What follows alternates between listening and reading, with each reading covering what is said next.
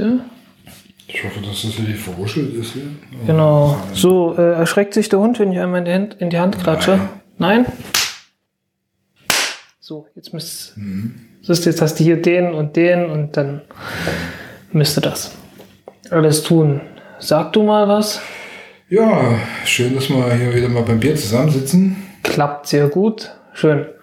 In der Küche, Küchenrecords. Ja. Es gibt ja ganze Radios, die aus Küchenstudios gemacht werden.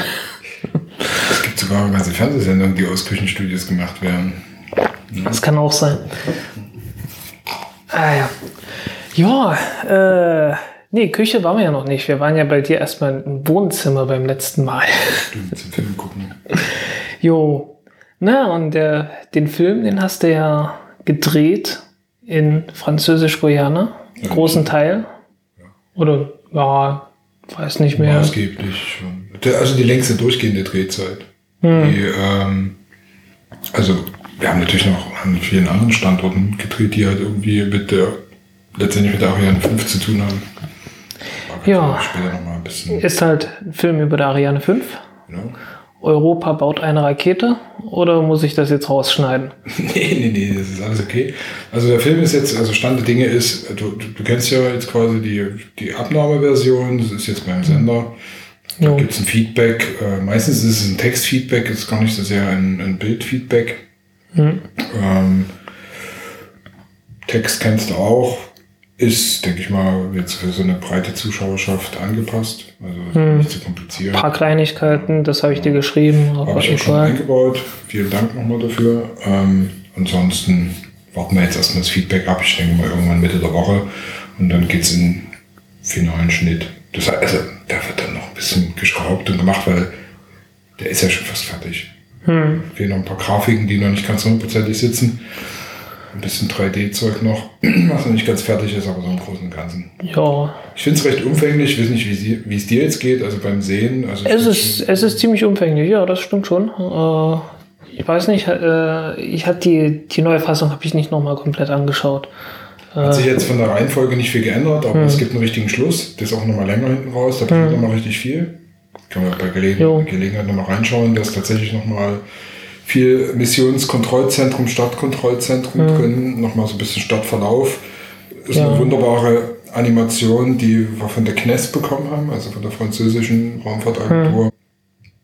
Die nochmal quasi so die Betankungsprozedere nochmal ziemlich cool zeigt.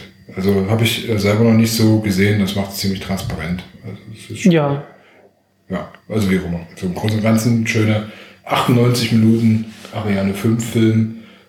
Für N24, und da muss man sagen, also mich hat es überrascht, dass die sowas machen. Mich auch. Und ja, schauen wir mal. Ich meine, vielleicht gibt es ja tatsächlich irgendwie eine Qualitätsoffensive bei denen. Äh, wünschenswert wäre es ja, ne? Es sieht tatsächlich so danach aus, ne? Also das, ähm, was ich jetzt so mitkriege, was da noch an Interessenslagen sind, das Übliche natürlich. Aber äh, es geht doch so in diesen ja, Wissenschaftsbereich rein. Also scheinbar gibt's da Bedarf.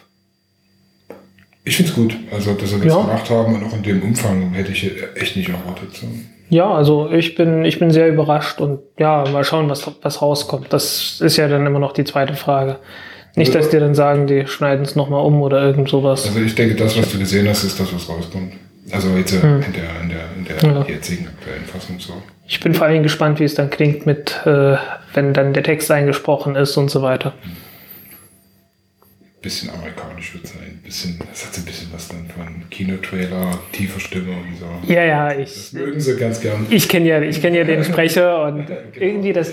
Äh, witzigerweise passierte mir das dann auch, als du vorgelesen hast, dass ich das dann so im Kopf so automatisch schon ein bisschen in diese Stimme reinge, Genau, bei- reingebracht ähm, habe. Also man hat dann so einen gewissen Duktus und eine Langsamkeit dann natürlich auch im Lesen. Also Hm. das, das ist schon, aber äh, wie, wie es mit jedem Film ist, es macht halt Spaß letztendlich, egal Jo. welches Thema man bearbeitet, irgendwie ist man dann so drin. Und das, da muss ich auch nochmal sagen, also bevor wir jetzt, jetzt vielleicht ein bisschen auf die Reise eingehen oder so, das hat auch wirklich was mit dem Countdown-Podcast zu tun. Ne? Also das hatte ich dir ja mal gesagt, dass ich, ich wollte gar kein Fernsehen mehr machen. Also ich hatte einfach nach Babypause und so dann äh, irgendwie so ein Loch, so, also wo dann irgendwie hm. schwierig war. Kann man, kann man auch verstehen irgendwie. Und, und äh, das öffentlich-rechtliche Fernsehen hat sich ja auch nicht gerade mit Ruhm bekleckert, für die ich ja maßgeblich gearbeitet habe. Und es wurde dann auch nicht zwingend einfacher. Also, und, ja, wie auch immer. Fakt ist, äh, Countdown-Podcast gehört, äh, hat mir eigentlich immer Spaß gemacht, schon vor zwei Jahren, wo ihr angefangen habt, ne? Äh, hm. Total Spaß gemacht. Und auch noch andere Podcasts. Also selber nicht so richtig wussten, was wir da taten. Fand ich aber, das fand ich halt ultra charmant, so, dass also dieses, hm. dieses bisschen wirre, wirre, trotzdem war halt trotzdem viel Information drin und, und, und ich glaube, es, es geht auch um die Anregung, dass man dann selber nochmal ja. nachschaut und sagt so, das hat mich jetzt irgendwie interessiert, ich will nochmal lesen, was das eigentlich damit auf sich hat. So. Da habe ich wirklich viel verstanden. Also natürlich noch längst nicht alles, aber deutlich mehr, als ich vorher wusste. Äh, aber eben auch Flugzeuggeschichten und sowas. Es gibt ein paar Podcasts, die halt so irgendwie so Standard sind, die man da irgendwie hören sollte. Also jetzt wie Omega Tau oder sowas. So. Mhm. Das ist auch mal äh, viel Raumfahrt und Flugzeuggeschichten und so. Und ich wollte ja eigentlich in diese ganze Flugzeugebene, also Flugzeugmechaniker-Geschichte nochmal reingehen, also mit, in, in, sagen wir, in der Mitte des Berufslebens nochmal wechseln. Hm. Und dann kam halt irgendwie äh, dieses Ariane-Ding rein und ich habe mich dann halt irgendwie beschäftigt. Wie gesagt, inspiriert von euch irgendwie mit Raketen und so. Das hat mich natürlich als Kind auch schon interessiert, ne? Ja, klar. Sigmundien und so. Das ist, also das habe ich ja tatsächlich in echt so und auch bewusst mitgekriegt. Äh, wann war es? 79, ne? 79 war es. Ah, du weißt, ich bin der Typ mit den Raketen, der Typ mit den Astronauten. Das ist der Christopher, der ist gerade nicht da.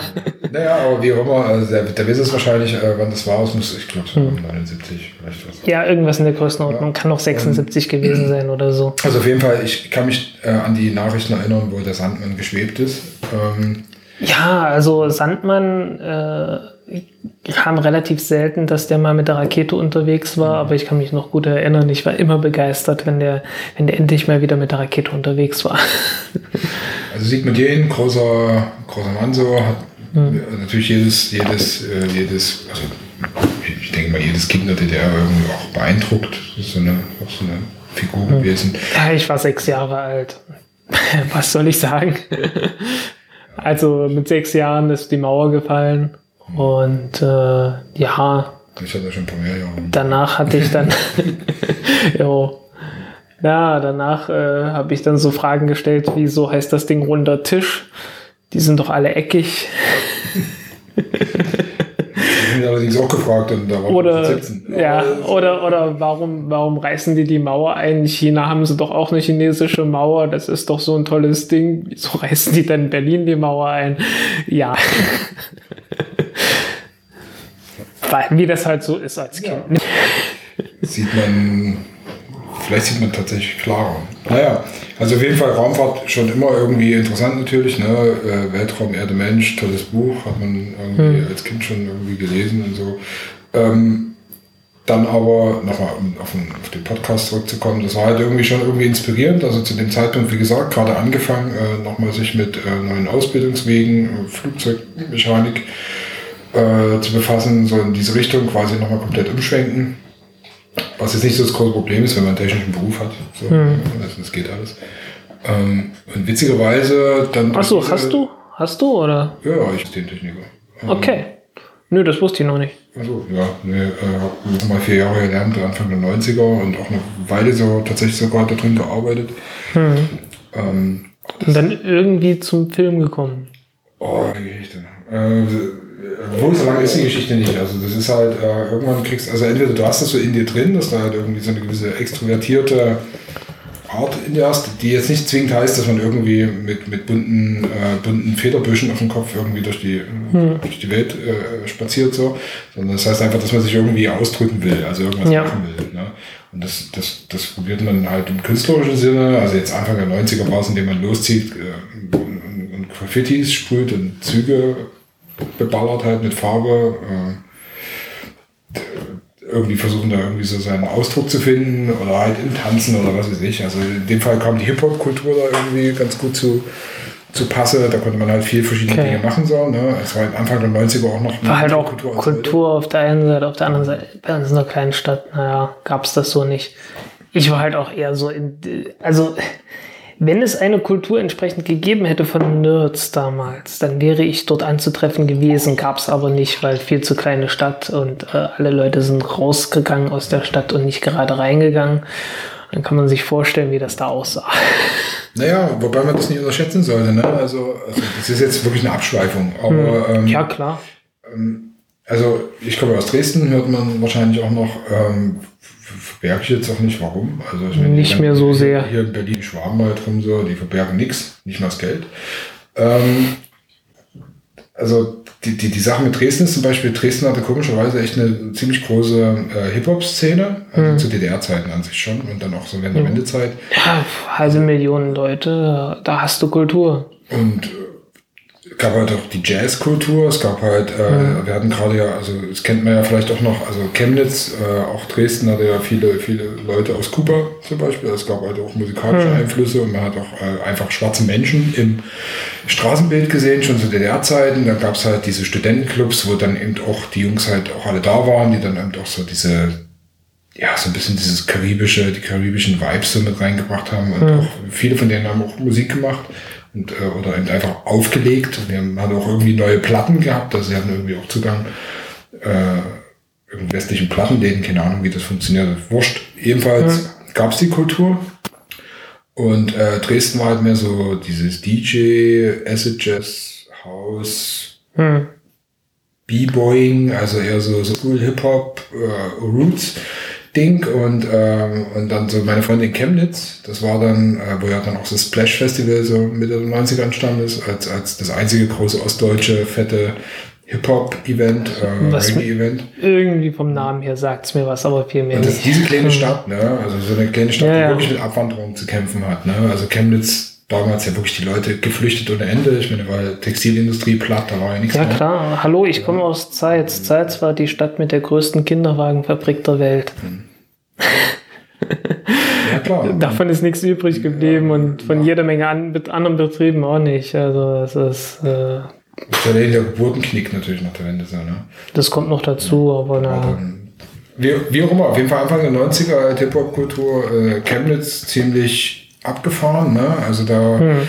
das war halt stark orientiert, eher, also richtig so, B, also äh, dieses, dieses nicht B-Boying, jetzt so Breakdance und Oldschool Ding, was da in Dresden lief, sondern es war halt so wirklich so dieses New School, West Coast, ja, eher so wirklich so Gangster-Gedöns, so, aber eben auch so oh. diese ganzen, mit dem ganzen äh, Gehabe dazu und so. Das war aber irgendwie ganz lustig, weil das so, das hatte so ein bisschen was von, von LA in, in, in, in Chemnitz so. Und das war echt eine interessante Szene. Und ja, wie gesagt, es gab genug hm. Möglichkeiten des künstlerischen Ausdrucks zu dem Zeitpunkt halt, schon, schon damals damals noch ganz normal gearbeitet. Ich hatte ja noch lange Zivildienst gemacht. Das waren noch die Zeiten, wo man 18 Monate Zivildienst gemacht hat. Hm. Und äh, das, da kommst du natürlich dann auch noch mal. Ja, ich bin so gerade knapp in die in die Zeit gekommen, wo es dann kein Schwein mehr interessiert hat. Und äh, ja, habe halt verweigert und äh, habe dann keinen Zivildienstplatz gefunden, bin direkt an die Uni gegangen und äh, dann wurde ich zwar einberufen, habe dann aber zurück, ich habe jetzt angefangen zu studieren, das hat denen schon gereicht. Ja, gut, aus dem Studium ist da nicht so viel geworden, zumindest nichts, was mit irgendwie mit Abschluss zu tun hatte, aber naja. Was eigentlich ein Abschluss? Ich hab, ich bin äh, Wirtschaftsingenieur, ah, okay. Bachelor, immerhin irgendwas gemacht. Das hast du noch nie erwähnt irgendwie. Irgendwas, das ich mal vorweisen kann. aber. aber ja. Nee, irgendwie furchtbar viel, furchtbar viel Zeug halt äh, gelernt zwischendurch, äh, halt bloß nichts, das, das wirklich vorweisbar wäre. Ne? Das ist immer die Frage, was dich vorwärts bringt. Ne? Also um da die nächste Abschweifung aufzumachen, das, das darf man, also im Nachhinein hat das natürlich immer irgendwie, ergibt das alles Sinn. Ne? Also, ja, ja. Aber äh, währenddessen man die Sachen halt tut, ist es ein bisschen schwierig, das äh, einzuordnen. Und so ist es eben auch Tja. mit ich musste irgendwie 31 Jahre, 31 werden, bis ich das erste Mal wirklich selber Geld verdient habe und irgendwie alles, was ich so mache, bezahlen konnte. Das ist eigentlich etwas, wofür ich mich schäme, aber naja. Nee, muss man, sich heißt auch, so, muss man sich auch nicht schämen. Diese Phasen, oh. die, die, also wenn, wenn jetzt jemand, ich sag mal, nicht so einen äh, ultra geradlinigen Weg geht, ne, ähm, dann, dann, dann bleibt es nicht aus. Also ich meine, ja, ja. Als, dazu kann ich ja noch mal kommen, ne? Also wenn du, also das mit der ganzen Filmerei hatte dann irgendwann ähm, relativ, also das ist wirklich eigentlich eine coole Geschichte, ne? Also ich habe irgendwie Ende der 90er, also das muss 98 gewesen sein, dann äh, hatte ich auch wirklich so ein Loch. Äh, ich habe da irgendwie jahrelang in so einer WG rumgehangen, habe eigentlich nur Computer gespielt. Hm. Zeit, es war so die Zeit, so mit Playstation kam irgendwie so die ersten Playstations auf so, die hm. ein bisschen besser waren. 96 oder so, 96, 97. Genau, dann halt so die PCs, die dann nicht totaler Müll waren, also so dann ja, die ersten Pentium-Prozessoren. Das so. hat man, das, das habe ich alles mitgekriegt. Genau. Also wir hatten so Anfang der 90er hatten wir noch C64 gehabt irgendwann Mitte der 90er haben wir dann ja, C64 war bei mir schon in DDR, zu DDR-Zeiten so Ende der, also Mitte der 80er eigentlich so. Ja, nee, das kam bei uns erst so 90er Jahre halt, als wir so, naja, so acht, neun Jahre alt waren, ne? Also ich zumindest. Und ja, dann hat man C64 gehabt. Und den hat man noch ein paar Jahre benutzt. Ne, wir haben halt da rumgedattelt, so ein paar Jahre lang halt mhm. im Prinzip. Äh, ich weiß gar nicht, ob das verjährt ist, wenn man dann sowas sagt. So, also auf jeden Fall war es nicht das Problem. Also ich glaube, ein Großteil meiner damaligen Bekanntschaft hat sich maßgeblich über äh, Drogenverkauf finanziert. Äh, bis das dann irgendwie von den Russen übernommen worden ist, das Geschäft in, in ganz Sachsen. Okay. Äh, also Drogen, da rede ich jetzt nicht von harten Drogen, ja? also nicht diese Crystal-Scheiße, die man halt heute irgendwie am Start hat, sondern da geht es halt um ein bisschen Dope, ein bisschen Haschisch, ein bisschen Gras. So. Ähm, aber im Prinzip hat man sich keinen großen Kopf gemacht. So, ne? Hat halt mhm. Computer gespielt, äh, viel BMX gefahren, die Leute oder geskatet oder sowas halt. Also ich bin viel Rollschuh gefahren, das ist eher so ein bisschen ungewöhnlich. Also so klassische mhm. Rollschuhe noch. Ja, ja. So Disco-Roller, so wie man es vielleicht auch so äh, schlechten Filmen wie Xanadu kennt oder so. Ich, ich kenne die Dinger, keine Sorge. Oder, oder, oder äh, Starlight Express. Ja, genau. Ja. Also sowas in die Richtung, also einfach auch wieder so, so ein Ding, halt irgendwie irgendwas zu machen und das ging halt ein paar Jahre ganz gut, aber auch ganz lustig. Irgendwann ist natürlich dann irgendwie auch mal Ende und ähm, witzigerweise habe ich dann auch mal nach Jobs geguckt so und äh, habe einen Job gefunden bei der Bundeswehr tatsächlich. In Dresden gibt es die Offiziersschule des Heeres, das ist ein, ja, quasi so eine eine Hochschule, wo halt Offiziere ausgebildet werden. So, ne? Hm, äh, ja. Ziemlich modernes Ding, gerade diverse Medienzentren, also mit Studios drinnen und äh, Postproduktion und da wird auch viel gedreht, also so an Ausbildungsgeschichten. Äh, Meistens geht es natürlich so um Pädagogik, hm. ähm, Menschenführung, pipapo, was man halt so als, als, als Offizier. Halt Etwas seriöser als Stapelfahrer Klaus. Genau, auf jeden Fall. Äh, und ähm, Fakt ist, dass dann halt ich den Job tatsächlich bekommen habe, obwohl ich mich eigentlich gar nicht so sehr dafür interessiert habe, aber es war halt irgendwie, habe ich den Job halt bekommen und habe dann halt im Fachmedienzentrum gearbeitet. Ähm, das hat mich auch, denke ich mal, zwei Jahre lang so halbwegs irgendwie interessiert, aber du merkst dann irgendwann, dass du da nicht vorankommst, weil das halt natürlich eine, es ist eine Behörde, du arbeitest in einer Behörde ja, und äh, machst halt tagtäglich relativ normales Programm mit jedem, also jedem Offizierskurs, der halt reinkommt, wiederholt sich das entsprechend so hast halt gutes Geld verdient, also das war, war wirklich, also ne, du bist mhm. öffentlich, das ist schon gut, auch immer die ganzen Sachen, die drumherum sind. Und die Kollegen sind auch nett, ich habe viel mit Leisten zu tun gehabt, ähm, die, was natürlich auch Spaß macht, weil es halt Leute sind so.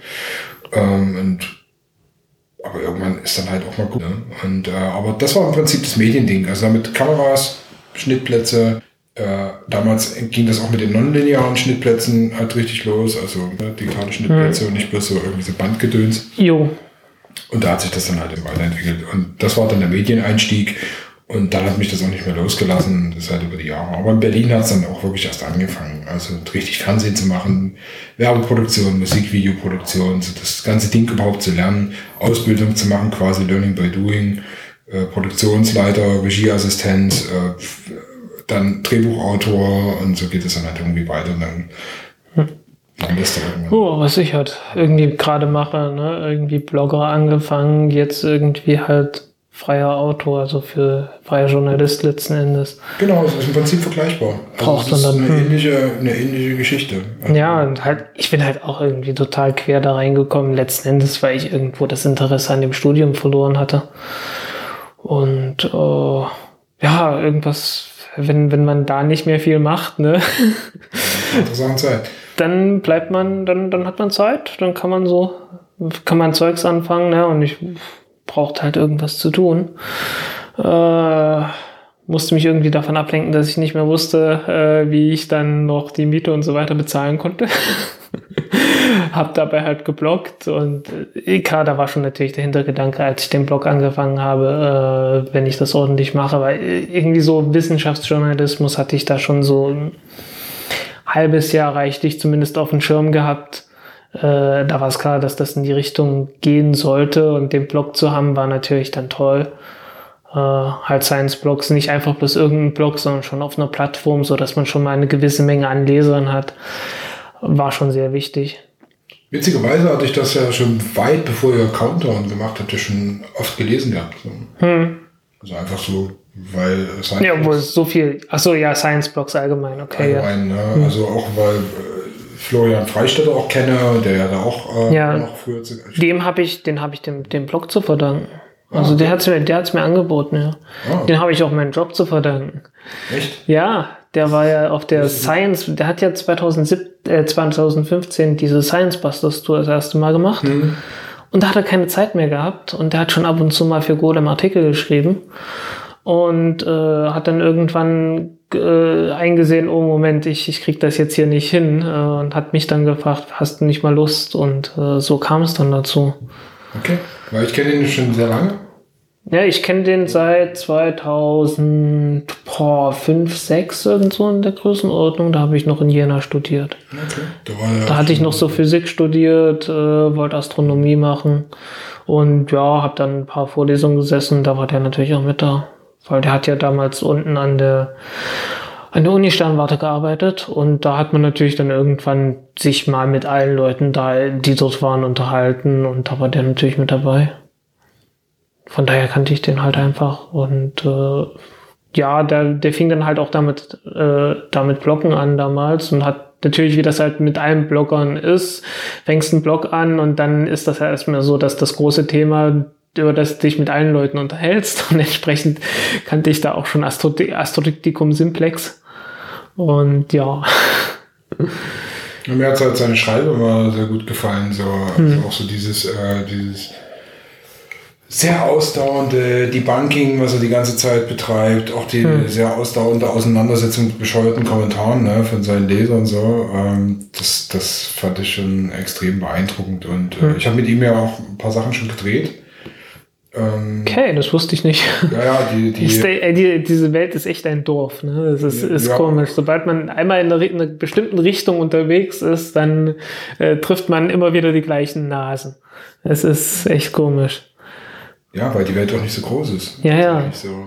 Und ähm, nee, mit Florian, da gibt's, es gibt halt im Prinzip ein, äh, es gibt einen, einen Piloten für, für eine Reihe, äh, die sich halt in ja, amüsanter Art natürlich mit Wissenschaft auseinandersetzt, auch so im weitesten Sinne Debunking-Format ist so. Ähm, ist bis, bisher jetzt noch nicht gekauft worden, gibt's halt, gerade ändert sich der Wind im öffentlich-rechtlichen Fernsehen wieder, es gibt wieder ein bisschen progressive Stimmen, was ich so höre. Also kann durchaus sein. Ich meine, noch viel, viel, noch viel konservativer wie das, was man zuletzt hatte, geht es ja gar nicht mehr. Von daher. Ja, das hängt, also wenn man ein bisschen die Personalien kennt, also hm. und äh, da brauche ich jetzt nicht so tief eintauchen, aber wenn man ein paar Leute kennt, die da tatsächlich dann die Unterschriften unter Projekte setzen und die es dann nicht tun, hm. gerade wenn es um Wissenschaft zum Beispiel geht oder so, ne? Hm. und dann lieber Kochsendungen produzieren, ja, weil es wahrscheinlich mehr in ihr Weltbild passt, keine Ahnung. Äh, also das heißt ja nicht bloß, weil Leute beim öffentlich-rechtlichen Fernsehen arbeiten, dass sie in irgendeiner Art und Weise in der Lage wären, Wissenschaft von Nicht-Wissenschaft zu unterscheiden. So, ne? also, ja, das merkt man. Das merkt man auch immer bei diesen Formaten, wo dann Wissen dahinter steht, was dann drinnen steht mhm. und was die Leute so produzieren. Teilweise auch. Man hatte manchmal, ich habe sehr oft das Gefühl bei Deutschlandfunk, also Deutschlandfunk, das, da ist mir einfach aufgefallen. Also es mhm. ist nicht nur bei denen so, äh, Leute irgendwie nicht mehr das Gefühl für die, für die Gesellschaft als Ganzes haben. Die, die leben doch in einer gewissen Blase von relativ wohlhabenden Leuten und kriegen nicht mehr so ganz mit, wie es wie es bei den Leuten, die die in, in Städten, die ja auch draußen, was halt so 80 Prozent der Leute halt sind, die mhm. in Deutschland, Deutschland gibt, wie die so leben und dass die mit dem, was die so bringen, äh, teilweise gar nichts mehr anfangen können, weil es einfach weit über jeden finanziellen Horizont hinausgeht. Ja, es geht auch äh, vielen Leuten über den, den intellektuellen Horizont hinaus, so, weil sie was, was, ich finde, wir, wir hören uns mal eine Radiodoku, also ich höre ja ganz ja. viel Deutschlandfunk und Deutschlandradio, mhm. ne, äh, einfach auch genauso als Podcast und weil ich auch diese Radio-Features sehr mag, also in ihrer Machart, in den meisten Fällen zumindest. Ähm, du musst halt die Muse haben, dich mit einem ja. durchgeknallten spanischen Maler zu beschäftigen äh, in einem Radiopodcast, wo du nicht mal die Bilder siehst. So, also, ja, ja. Äh, ne? also das ist halt so ein und wir dürfen nicht vergessen, wir sind unglaublich privilegiert, was Freizeit angeht. Also ja. wir beiden jetzt. Äh, ja, ne, selbstverständlich, klar. Deswegen machen wir das ja auch. Und wir nehmen natürlich auch die Sachen in Kauf, die negativ damit einhergehen. Das heißt also eine gewisse finanzielle Unsicherheit. Ja, ja. Das heißt auch eine gewisse, also man braucht jetzt nicht so weit in die Zukunft denken. Ne? Also das ist halt einfach auch Blödsinn, weil man das nicht so richtig plant sich halt entwickelt. Allerdings hat es halt den, den Charme, dass man auch immer das Ruder bisschen selber bewegt und nicht bewegen lässt, weil man jetzt, ich habe keinen Chef. So, ne? Jo. Und, oder das Chefin. Ist also jetzt mal abgesehen von meiner Frau vielleicht. Aber es ist halt, ähm, ich muss mich halt nicht irgendwie für irgendwas rechtfertigen. Und wenn ich jetzt halt sage, da kann man vielleicht den großen Bogen wieder schließen, ich will einen Film über die Ariane 5 machen, dann kann ich das halt machen, im besten Fall. Ne? Und in dem Fall ist es halt eben doch so gewesen, dass man es halt machen konnte. Ja, und ja, ich merke es halt an mir. Ich meine, ich habe keine acht-Stunden-Tage unbedingt, äh, wenn ich das nicht will. Ähm, wobei es halt meistens doch irgendwie komisch, sehr merkwürdig ausartet, dass ich mich dann halt irgendwie an, ein, an einem Thema irgendwie festfresse und dann sinnvoll, sinnlos Zeugs irgendwie recherchiere. Klar, am Ende weiß ich darüber viel, aber es bringt mir dann nicht unbedingt was zu einem Artikel oder irgend so. Aber hm, ist halt so. Bringt dir vielleicht ad hoc nichts, aber. Nö, ad hoc, nö, das, das ist halt der Punkt. Äh, es bringt mir ad hoc nichts, aber irgendwann dann. Ähm, auf der anderen Seite, also ich denke, ich könnte schon deutlich mehr machen. Im Prinzip. Ich könnte auch deutlich mehr Geld verdienen. Ja, ich könnte, aber wie es halt, wie es halt so ist, ne? Bin dann auch eigentlich faul. Und ähm, das, das ist, auch eine, ist auch eine menschliche Eigenschaft. Also Faulheit äh, ist auch ein bisschen, was das einen voranbringt, weil ähm, ich sag manchmal so, ich bin so faul, dass ich richtig fleißig werde, um meine Faulheit durchzusetzen. das ist, das, das, das, da steckt. Also ich, ich habe schon, ich habe schon viel Arbeit reingemacht, weil ich mir gesagt habe, ich bin zu faul, das zu machen und habe dann irgendwie stundenlang dran gearbeitet, um das zu vermeiden. Und am Ende hätte ich es einfach gleich gemacht, ja. Du kennst es ja bestimmt auch, dass dann manchmal kickt den dann irgendwie so ein Thema und dann wird man richtig, also ja, ja, klar. dann geht man da richtig rein. Also, um jetzt mal nochmal zu Ariane wieder zu kommen, so, also zu dieser ganzen Filmgeschichte, ich bin dann halt zu dieser Produktionsfirma halt, ich habe mich mit denen getroffen, einfach so auf dem Bier, also trifft, man trifft sich ja als, mittlerweile bin ich freier Autor, früher hatte ich noch eine, eine große eigene Firma, die sich dann im Zuge Babyjahr und so dann einfach obsolet gemacht Also, das ist hier Monster Movies. Genau, Monster hm. Movies, äh, viel große Sachen für also so, so Mehrteiler, Reportage, Ausland, Kultur, äh, auch zum Teil Politik, ne, aber eben doch Arte-Geschichten und sowas halt äh, gemacht. Und das hat sich dann irgendwie, wenn du da ein Jahr lang nicht besonders aktiv bist oder anderthalb Jahre, relativ schnell geht es dann, kannst es dann auch sein lassen. Und das ist auch ganz befreiend, dann halt sich ein bisschen von diesem Klotz GmbH irgendwie zu trennen und von den ganzen Krempel, der da irgendwie drumherum mitschwingt. Und als freier Autor quasi mit anderen Firmen, die man ja ohnehin schon lange kennt, weil wir, hm. natürlich kennen wir uns, ja. Hier in Berlin, das ist ja auch ein Dorf, ja. Also, du weißt natürlich, ich kenne von der Hälfte der Produktionsfirmen hier die Leute, weil die früher alle in meinem Status irgendwo bei anderen Klitschen mit rumgehangen haben, wo wir rumgehangen haben. Diese Monopolisierung gab es ja schon mal, also nicht so, dass das irgendwie was Neues wäre. Hm. Also ich meine, die allermeisten Produktionsleiter kennst du wenn du jetzt äh, aus der, der, Werbung gearbeitet hast oder sowas halt, kennst du ganz viele, die jetzt auch in anderen Produktionsfirmen arbeiten. So. Hm. Also es gibt große Netzwerke, nicht alles sind irgendwie fruchtbar, muss auch nicht. Äh, viele Leute kennt man dann halt und dann halt die Produktionsfirma war irgendwie mal wieder irgendwie an der Zeit, sich auf ein Bier zu treffen. Und da habe ich halt dieses Ding Ariane fallen lassen und der hat gesagt, ja, ich rufe mal bei N24 an, hat angerufen, die haben gesagt, so, oh cool, wollen wir machen. Und da ging das halt los. So. Jo. Und dann war erstmal. Ja, es ist, es ist immer wieder merkwürdig, wie, wie Dinge, von denen man denken würde, dass das ist ein ganz großes Ding, ganz schwierig irgendwie zu machen, wie es dann am Ende äh, irgendwie ein Anruf ist oder eine E-Mail und, und plötzlich läuft das alles. Ja, dann kriegst du einen Tag später deinen Vertrag, wo die ganz normalen Konditionen drin stehen und dann fängst du an, diesen Film hm. zu produzieren. Also natürlich erstmal zu schreiben, Treatment, 40 Seiten, 50 Seiten, damit halt ähm, die Redaktion im Sender halt sich auch sicher sein kann, dass du nicht völlig bekloppt bist und auch weißt, von was du da redest. Hm. Ähm, da war es, wie gesagt, hilfreich, Podcasts zu hören. Also da geht so viel jo. Information quasi schon mal hat, also ich habe immer relativ viel Aha-Erlebnisse bei sowas. Also so, ja. Ah, okay, jetzt verstehe ich das, verdammt, alles klar. Ja, ja bei mir ist es, bei mir ist es meistens, so genau, ja. Ja, bei mir ist meistens so, ich, wenn ich irgendwie was anfange, mich in ein neues Thema reinzuarbeiten, äh, dass ich dann irgendwann anfange, mir selbst Gedanken zu machen, wie würde ich, wie würde ich einen neuen Kernreaktor bauen oder sowas. Gut, so weit gehe ich jetzt nicht. Ja, was, ja, was weiß ich, aber also da war es zum Beispiel so, ne? Dann habe ich mir, okay, was, was würde ich da benutzen? Und äh, dann recherchiere ich dann hinterher danach. Ne? Da kommst dann halt irgendwann so auf den Gedanken, na ja, man könnte ja, wenn man schon einen graphitmoderierten Reaktor hat, den mit auch mal mit flüssigem Natrium kühlen. Und dann habe ich halt irgendwann einfach bloß danach gesucht nach so einem Reaktor und tata, jemand hat sowas gebaut. Und irgendwann hat man dann so langsam aber sicher das Gefühl, aha, ich, ich habe wohl was kapiert, mhm. wie das funktioniert. Äh, und manchmal ist es halt genau umgekehrt, habe ich jetzt gerade kein gutes Beispiel für, was mir gerade einfällt äh, wo man dann merkt, okay, das war völlig bekloppt, ich habe hier, ich habe hier irgendwo einen Fehler drin. Äh, das liegt, das ist absolut systematisch. Äh, an Dinge, die falsch sind, erinnert man sich grundsätzlich sehr viel schlechter oder gar nicht. Äh, was ja auch gut so ist, weil. Man ist ja erfolgsgetrieben, das ist ja ganz klar. Ja. Also evolutionär ist das ja nur sinnvoll. Aber man, aber man sollte sich, man sollte sich dessen bewusst sein. Das ist äh, immer ziemlich schwierig. Also äh, man vergisst halt sehr, sehr oft die eigenen Fehler und äh, wenn man sich nicht dessen bewusst ist, dass man die eigenen Fehler meistens vergessen hat, äh, dann wird man sehr schnell sehr arrogant. Na, Arroganz. Oder, also was heißt arrogant oder naja, so überheb, so eine gewisse Form von Überheblichkeit, von, von Denken, man weiß eh alles. Das kann passieren. Das ist mir auch sicherlich schon an ein paar Stellen ab und zu mal passiert. Es gab so Phasen in eurem Podcast, äh, äh, Reihe, wo man dann dachte, nee, kann aber der Kollege mal kurz die Klappe halten. So, ja. So, jetzt wird's halt, ufert's aus, so.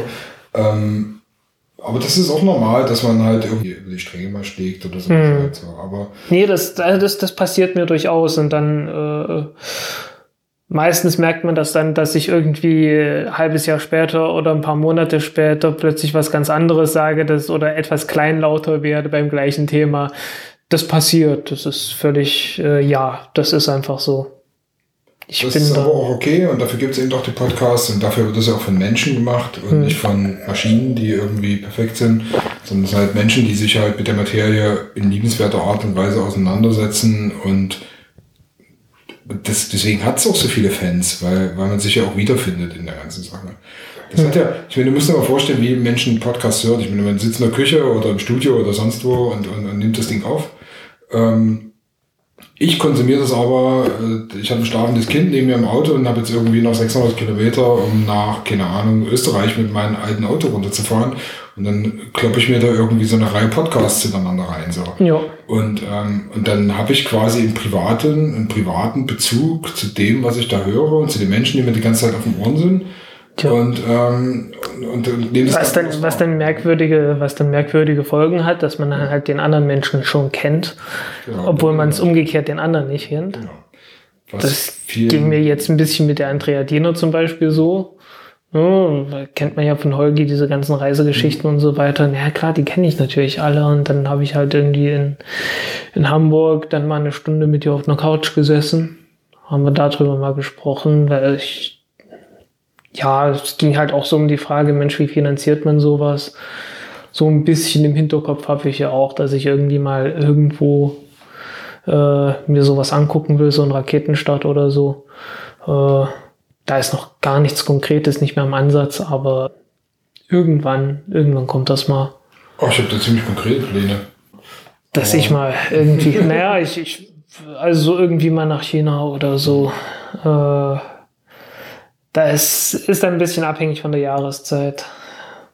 Da muss man schon aufpassen, dass man das Ganze nicht im Sommer macht. Das ist in Tropen, da sollte man sich das bewusst sein, dass man ansonsten äh, wenn man das Ganze im nördlichen Sommer macht, äh, ist, geht man da wahrscheinlich zugrunde einfach an, an Temperaturen und Luftfeuchtigkeit und sonst was. Ja, wären wir auch schon wieder bei Koru, um den großen Bogen zu schließen. So, Der in, in Koruda ist da einfach immer, das ist direkt am Äquator, aber ich sage mal, also Indien wäre, wäre noch eine noch eine schlimmere Nummer, glaube ich, aber ja, ich meine Südchina.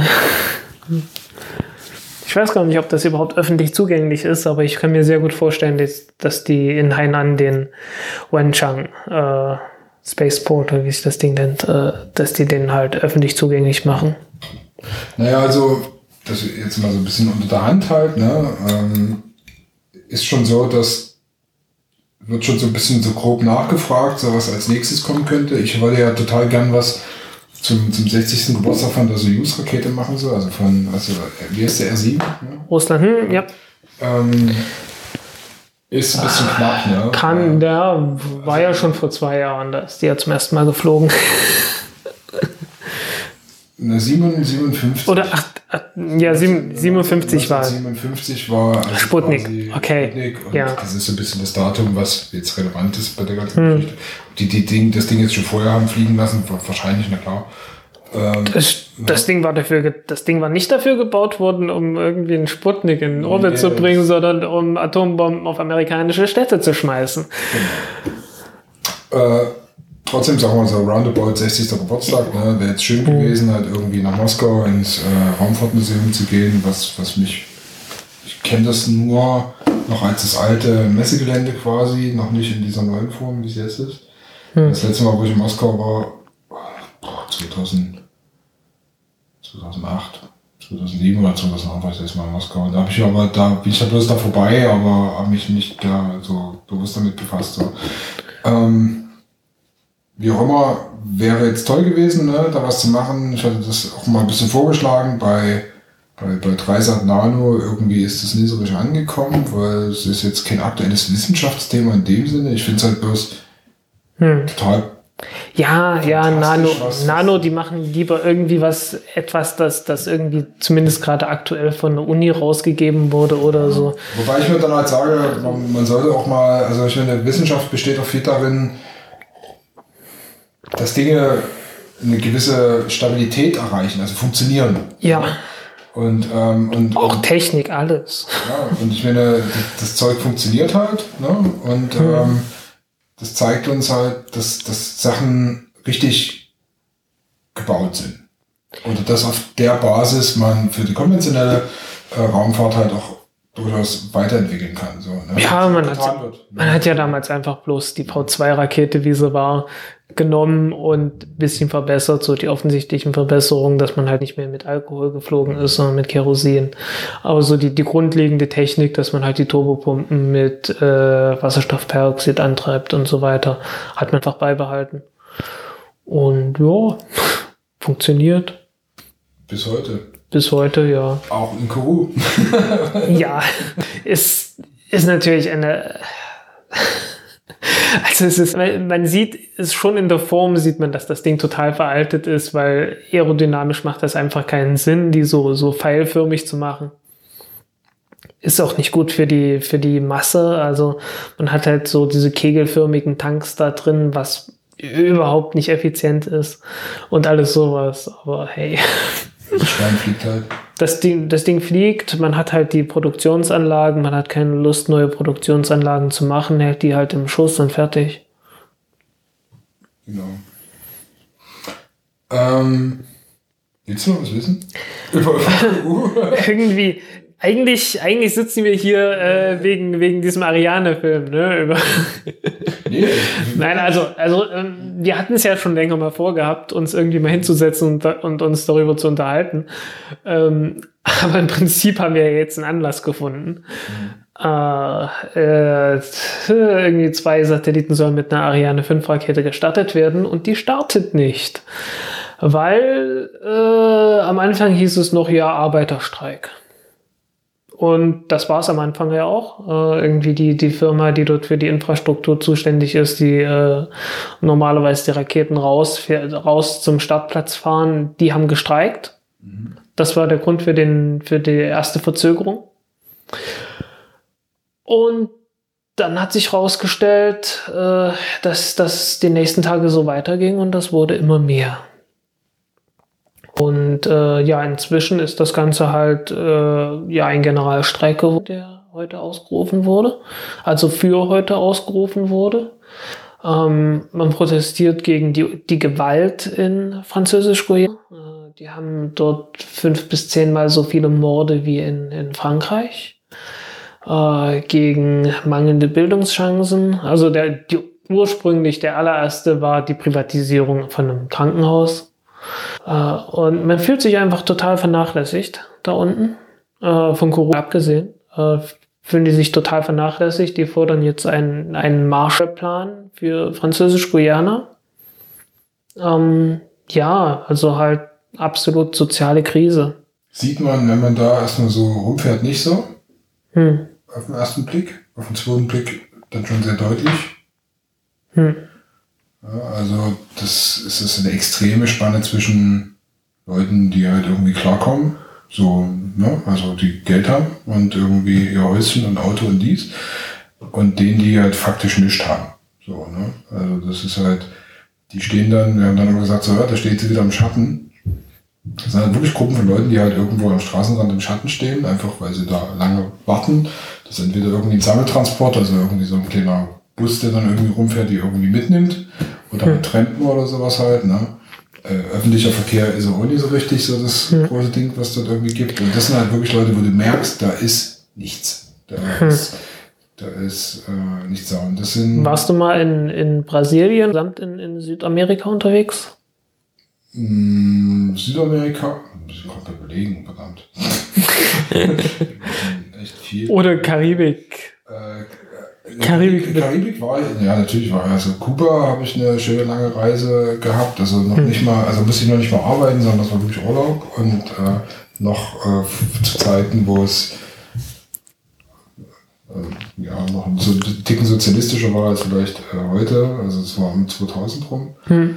Ähm, jetzt muss ich mal überlegen. Es entfällt ihnen tatsächlich manchmal, wo man überall war. Also, also mir geht es, äh, weil, weil das Südamerika, äh, äh, Südhalbkugel, Feuerland. Ja, aber da ist nicht mit, mit sozialen Diskrepanzen. Ja, ja. Das ist dann eher ein Ding so. Ja, ja, klar. Ähm, nee, da nicht. Also tatsächlich, äh, also Grenze äh, okay. zum Süden hin Mexiko, ja, aber auch hm unspezifisch, also das Mexiko gehört halt Mexiko. So ein Mhm. Nee, weil es, es heißt, dass äh, Französisch-Guyana irgendwie der wohlhabendste Teil von Südamerika sein soll. Kann gut sein. Also Freunde, die in Nicaragua und sowas unterwegs waren, was die mir mhm. so erzählt haben und auch Fotos, die ich gesehen habe, äh, oder auch Filme, die die gedreht haben, so, ähm, das ist schon mal ein anderer Schnack. Also du kommst nach äh, Französisch-Guyana, das ist im Prinzip wie Frankreich, wie Südfrankreich, ein bisschen verdreckter so grundsätzlich, mhm. ne? Und halt natürlich ein anderes Klima. Ähm, die Läden sehen genauso aus, also die Supermärkte sehen genauso aus. Du hast natürlich halt äh, viele bunte Leute da halt irgendwie rumspringen so, ne? Also das ist einfach, das hat so auch so ein bisschen dieses dieses laissez-faire-Ding hm. der Karibik, also alles so ein bisschen langsamer und ein bisschen ruhiger, was einfach verdammte Scheiße, Tierscheiße ist so.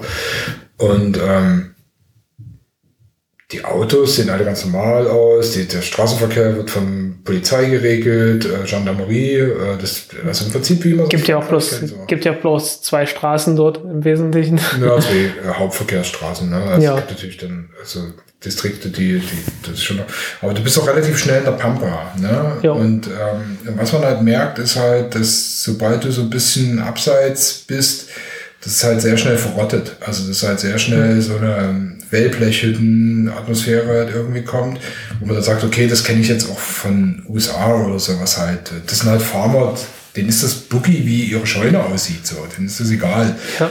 In dem Haus, wenn das sieht von außen vielleicht nicht so schön aus, aber wenn du reinkommst, ist es halt behaglich und, und, und nette Leute so. Ähm, ist dort sicherlich genauso. Aber die Diskrepanz ist schon stark. Wenn du auf den Wochenmarkt gehst in Kourou, äh, dann siehst du das so ein bisschen. Also hm. du, du gehst da, so ein großer Markt so, was man hier in Berlin so als so einen hippen Ökomarkt irgendwie abstempeln würde. Ne? Hast du äh, deine Gemüsestände, es gibt Honig zu kaufen, es gibt so ein bisschen Kitsch und Handwerk auch so, ne? so für die Touris. Ähm, Holzraketen. Aus Tropenholz geschnitzte Raketen, bestimmt super ja, es ist, es ist schwierig, es ist schwierig in, in Französisch-Guyana in den Tropen anderes Holz zu finden. Vermutlich. Das ja. kein Tropenholz wäre. Ja, äh, also überbordende Landwirtschaft, also es ist, es Hat man nicht, ein, nee. Hammer, Hammer Angebot, so äh, natürlich dann ihre geschreddeten Hühner, die da irgendwie auf den Grill geworfen werden, so. Ähm, und ja, also. So wie man es halt aus der Karibik halt kennt, so ein bisschen kreolisch alles. Also so, das, das mhm. hat echt was Schönes. Aber du siehst eben, es gibt halt Leute mit Geld, die einfach da das bezahlen können. Die Preise sind relativ europäisch. Also mhm. so jetzt, jetzt vielleicht nicht Biomarktpreise aus Berlin, aber so schon Normalpreise so. Und welche, die das halt nicht können. Ja, und das, das sieht man schon deutlich. Und du siehst auch so ein paar Gestalten, die jetzt andere Sachen verkaufen da. Ne? Ähm, also es gibt ja einen regen Kokainhandel. Ne? Es ist ja, Kolumbien ist nicht so weit weg. Ja. Äh, Haschisch ist Standard, das riecht auch an jeder Ecke danach so. Also da wird das, ja. ja. gut, kennt man auch aus Berlin. Ja, ja, aber jetzt für die restriktiven Gesetzgebungen, die du halt äh, in, in, in Frankreich hast, ist das dann halt schon irgendwie recht erstaunlich. So. Okay. Da habe ich ja letztes Jahr einen Film drüber gemacht. Ähm, also es ist so ein bisschen, es macht jetzt nicht so, also wenn, wenn man jetzt viel unterwegs ist als Macher und viel auch an, also ich war ja viel im Nahen Osten und so, das siehst du halt andere Sachen, äh, da ist es so, ja, es ist ja schon eher Holiday. Also es ist jetzt, hm. dass mich das irgendwie in irgendeiner Art irgendwie unruhigt hätte oder sowas halt. Was ich nicht so gemacht habe, was aber Kollegen gemacht haben, die sind dann nochmal so ein bisschen, wo wir dann irgendwie abgedreht hatten ähm, und fertig waren, einfach nochmal so ein bisschen feiern gegangen mit ein paar von den von, von der ESA da, also von, oder von Airbus Safran, die einfach dann auch ihre Mission quasi beendet hatten und dann auch einfach noch eine kleine, kleine Abschlussfeier gemacht haben. Mir ging es dann an dem Tag irgendwie nicht so doll und äh, weil ich hatte irgendwie einen Sonnenstich, schlichtweg. Einfach irgendwie zu viel Sonne. Passiert. Hm. Und äh, wollte dann einfach irgendwie nur noch ins Bett. So. Und ähm, die sind dann noch ein bisschen unterwegs gewesen und die äh, sind dann irgendwie mit dem letzten Fahrgelegenheit, die irgendwie offiziell bestand, also weil irgendwer, der nicht getrunken hat, dann irgendwie noch gefahren ist, sind die dann nicht mit. Die wollten einfach noch einen Moment bleiben und irgendwie noch ein letztes Bier trinken. Und die sind dann halt irgendwie zu Fuß dann irgendwie aus diesem, da gibt es so, so einen kleinen Distrikt, so ein bisschen so wie Vorstadt da in Kuhu, wo du, da hast du eine kleine Tanzbar oder sowas. Das besteht letztendlich aus Prostituierten und äh, Fremdenlegionen. Jo die sich gegenseitig unterstützend irgendwie in die Arme greifen, keine Ahnung. Also auf jeden Fall ist es im Prinzip sowas in der Art. Ähm, und ähm, die Fremdenlegion, die hockt halt da auch hinter jedem Baum. Ähm, ja, äh, irgendwie, die, die haben auch angefangen, dort grundsätzlich zu patrouillieren, um sicherzustellen, dass dort keine Sabotage und so weiter äh, passiert. Mhm. Irgendwie in den 80er oder 90er Jahren gab es da äh, mindestens die Vermutung, äh, offiziell war es äh, eine Panne, aber äh, es gibt da so hintenrum immer mal so Gerüchte, dass es heißt, äh, da wurde sabotiert und seitdem ist man da doch sehr vorsichtig geworden. Also Fremdenlegion, wie gesagt, hast du an allen Ecken und Enden und auch dann halt. Und äh, die, die müssen auch unten im, im Süden die, die Grenze irgendwie bewachen, weil dort kommen öfters mal aus Brasilien Leute, die Gold schürfen, illegal und so ein Späßchen. Da kommen wir später noch weil dazu. Ist halt, ein, ist halt ein Riesenland, das ist so groß wie Tschechien, so groß wie Österreich. Fakt ist, dass die Jungs dann, ähm, also das war also mein Kameramann und der Tonmann, die sind dann gelaufen und echt durch ein Viertel gelaufen, wo er dann alle mal alle gesagt hat, hey, da ist spannend gelaufen. Da kam, das Witzige war, da kam die Gendarmerie angefahren. Hm. Und die so, hey, yo, wir werden jetzt von der Gendarmerie mitgenommen, können wir irgendwie den Weg abkürzen. Die wollte auch bloß ins Hotel, so. Und das Hotel war ein bisschen außerhalb von Kourou äh, am Fluss gelegen, da am Anleger über dann die ganzen Teile mit dem, mit dem Schiff ankommen würden, hm. also quasi gegenüber, also selben Flussseite, aber unweit der Brücke. Ähm, nix. Äh, Gendarmerie hält an und sagt so, ah, it's dangerous here. Die Hälfte biegt und sind weitergefahren, was natürlich total hilfreich ist, wenn du irgendwie so unterwegs bist. Das ist total und dich dann da stehen lassen. Ähm, ähm, haben es dann irgendwie geschafft, die sind dann irgendwie von, von Einheimischen einfach mitgenommen worden. So, die sind mit ihren französischen Klapperkisten dort irgendwie angehalten und dann haben die die mitgenommen und haben sie dann quasi auf der Auffahrt zum Hotel halt dann irgendwie rausgelassen. Die mussten dann noch ein Stück durch den Dschungel laufen, weil das Hotel quasi so musste durch eine neue Straße irgendwie durch.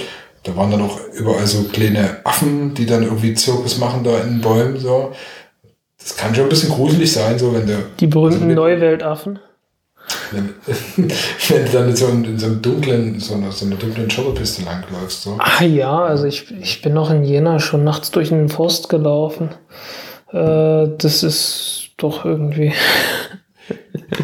Gut, okay, also da hätte ich dann vielleicht eher so ein bisschen Bedenken, was Wildschweine betrifft. Ja, witzigerweise tagsüber ist mir, das ist mir einmal passiert, aber das war tagsüber, da ist eine ganze Rotte irgendwie lang. Irgendwie so 15, 15 Wildschweine mal ebenso über den Weg gerannt.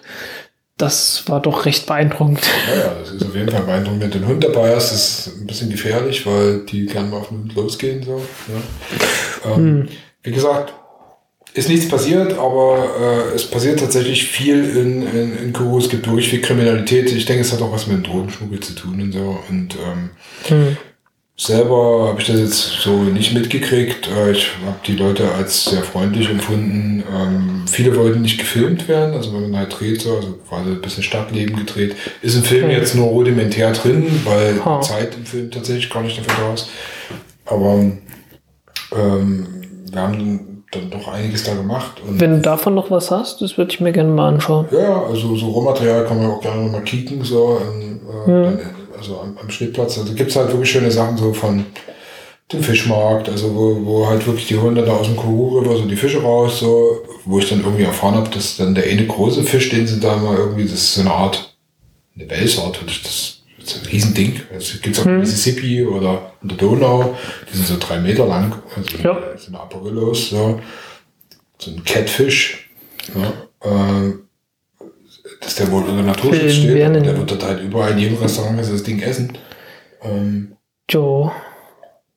Der Fluss ist ja, der Fluss, der hat irgendwie ziemlich viele Sedimente, habe ich gehört. Irgendwie, dass es ziemlich Ja. braun ist, ne? du musst den permanent ausbaggern auch, also weil der, der schleppt halt da irgendwie von überall das Zeug ran und deswegen sieht auch der Strand in Kuru, der eigentlich echt hübsch ist, ne? Also mit Palmen und weißer, weißer Sand. Habe ich, auf der- hab ich auf der Karte gesehen, irgendwie. Da ist ein riesenlanger Strand. Ja, es gibt da echt einen tollen Strand, äh, aber der ist halt leider echt, das Wasser sieht halt einfach nicht schön aus. Es ist halt, halt äh, nicht dieses karibische, blaue oder türkisfarbene Wasser. Das gibt es, es ist natürlich so, aber es ist eben durch, äh, durch den starken Einfluss von dem Fluss halt so, so, so bräunlich halt, ne? Also im Delta. Ja, ja. Ja, Delta-Kritik.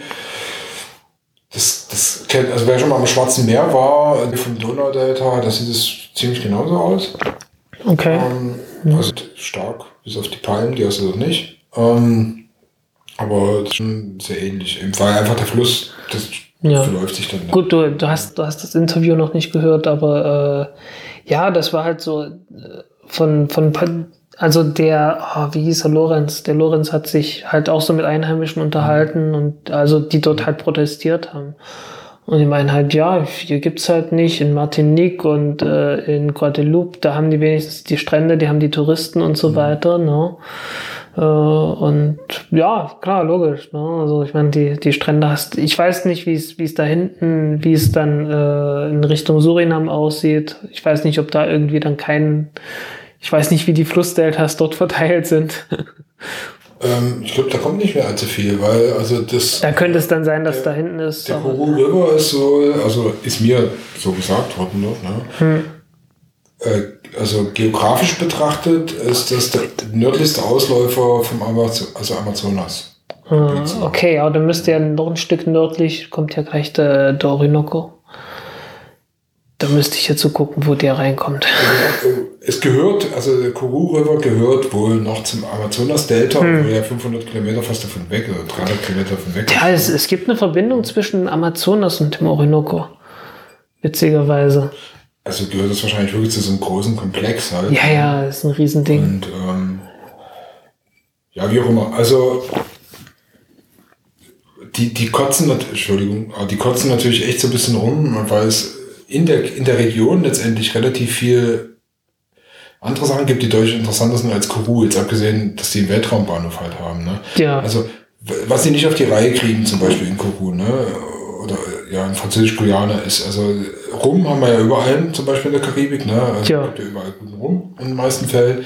Wo es keinen guten Rum gibt, ist in Französisch-Guyana. Die haben zwar welchen, der, äh, schmeckt auch an sich, aber der, der ist halt nicht so gut wie zum Beispiel von Martinique oder sowas halt. Ja. Schon, geschweige denn Kuba oder sowas halt, also was dann noch ein bisschen weiter nördlich ist. Ähm, du kannst halt irgendwie 20.000 Sorten Rum kaufen dort. Und davon sind vielleicht drei aus Französisch-Guyana. Ne? Und das ist halt so, die, die haben einfach dieses, da, da, da haut in alles also die haben, Da kommt nichts, zu viel, die haben kommt nichts, zu viel aus Frankreich. die haben nichts Richtiges. So, also Ah. wo man sagen würde, das ist jetzt so ihr eigenständiges, eigenes, identitätsstiftendes Ding. Hm. Eigentlich sollte das der Weltraumbahnhof meiner Meinung nach sein. Also der kann das doch sein. Ja, aber es halt- wird halt nicht von den, von den Einheimischen irgendwie frequentiert und Nee, die haben auch in den meisten Fällen nichts davon. Ne? Also es ist, ich meine, die, die, da muss man das auch nochmal sagen, also die Mitarbeiter natürlich, die dort halt leben, es gibt welche, die leben schon sehr lang da, also die, die, die alten, ich sag mal, die alten Hasen, so, die ich da so kennengelernt habe, die haben da wirklich ihre Häuser, die leben zwischen den Leuten. So. Die haben da halt ein Haus, sicherlich in einer bisschen besseren Gegend, ne? Ja. leben da mit ihren Familien oftmals auch, äh, also, wenn nicht ständig temporär. Äh, und andere, die halt auf Mission sind, die leben dann halt in diesen gated areas, was so wirklich so, ein, so eine Camping- oder, oder, oder, oder Wohnbungalow, Siedlungsartiges Ding ist. Und das ist halt völlig abgeschottet. Wobei ich schon fand, dass man sich da halt irgendwie trifft, ne? Also da gibt's halt diese, dieses, diese bisschen das Traditionelle, wenn du irgendwie äh, was abends essen willst und Restaurants sind ja, gibt's nicht so viele und wenn sind die auch echt richtig böse teuer. okay. Ähm, dann gehst du halt auf einen großen Parkplatz, da gibt's diverse da irgendwie in Kourou, also vor Supermärkten oder so, oder halt im Stadtzentrum. Und da kommen dann halt so eine, so eine, so eine, so eine Food Trucks an, die Ja. klappen da ihr, klappen so ihre, ihre, ihre, ihre Theke auf und dann machen die da halt Hamburger oder Hat's da, hat's doch.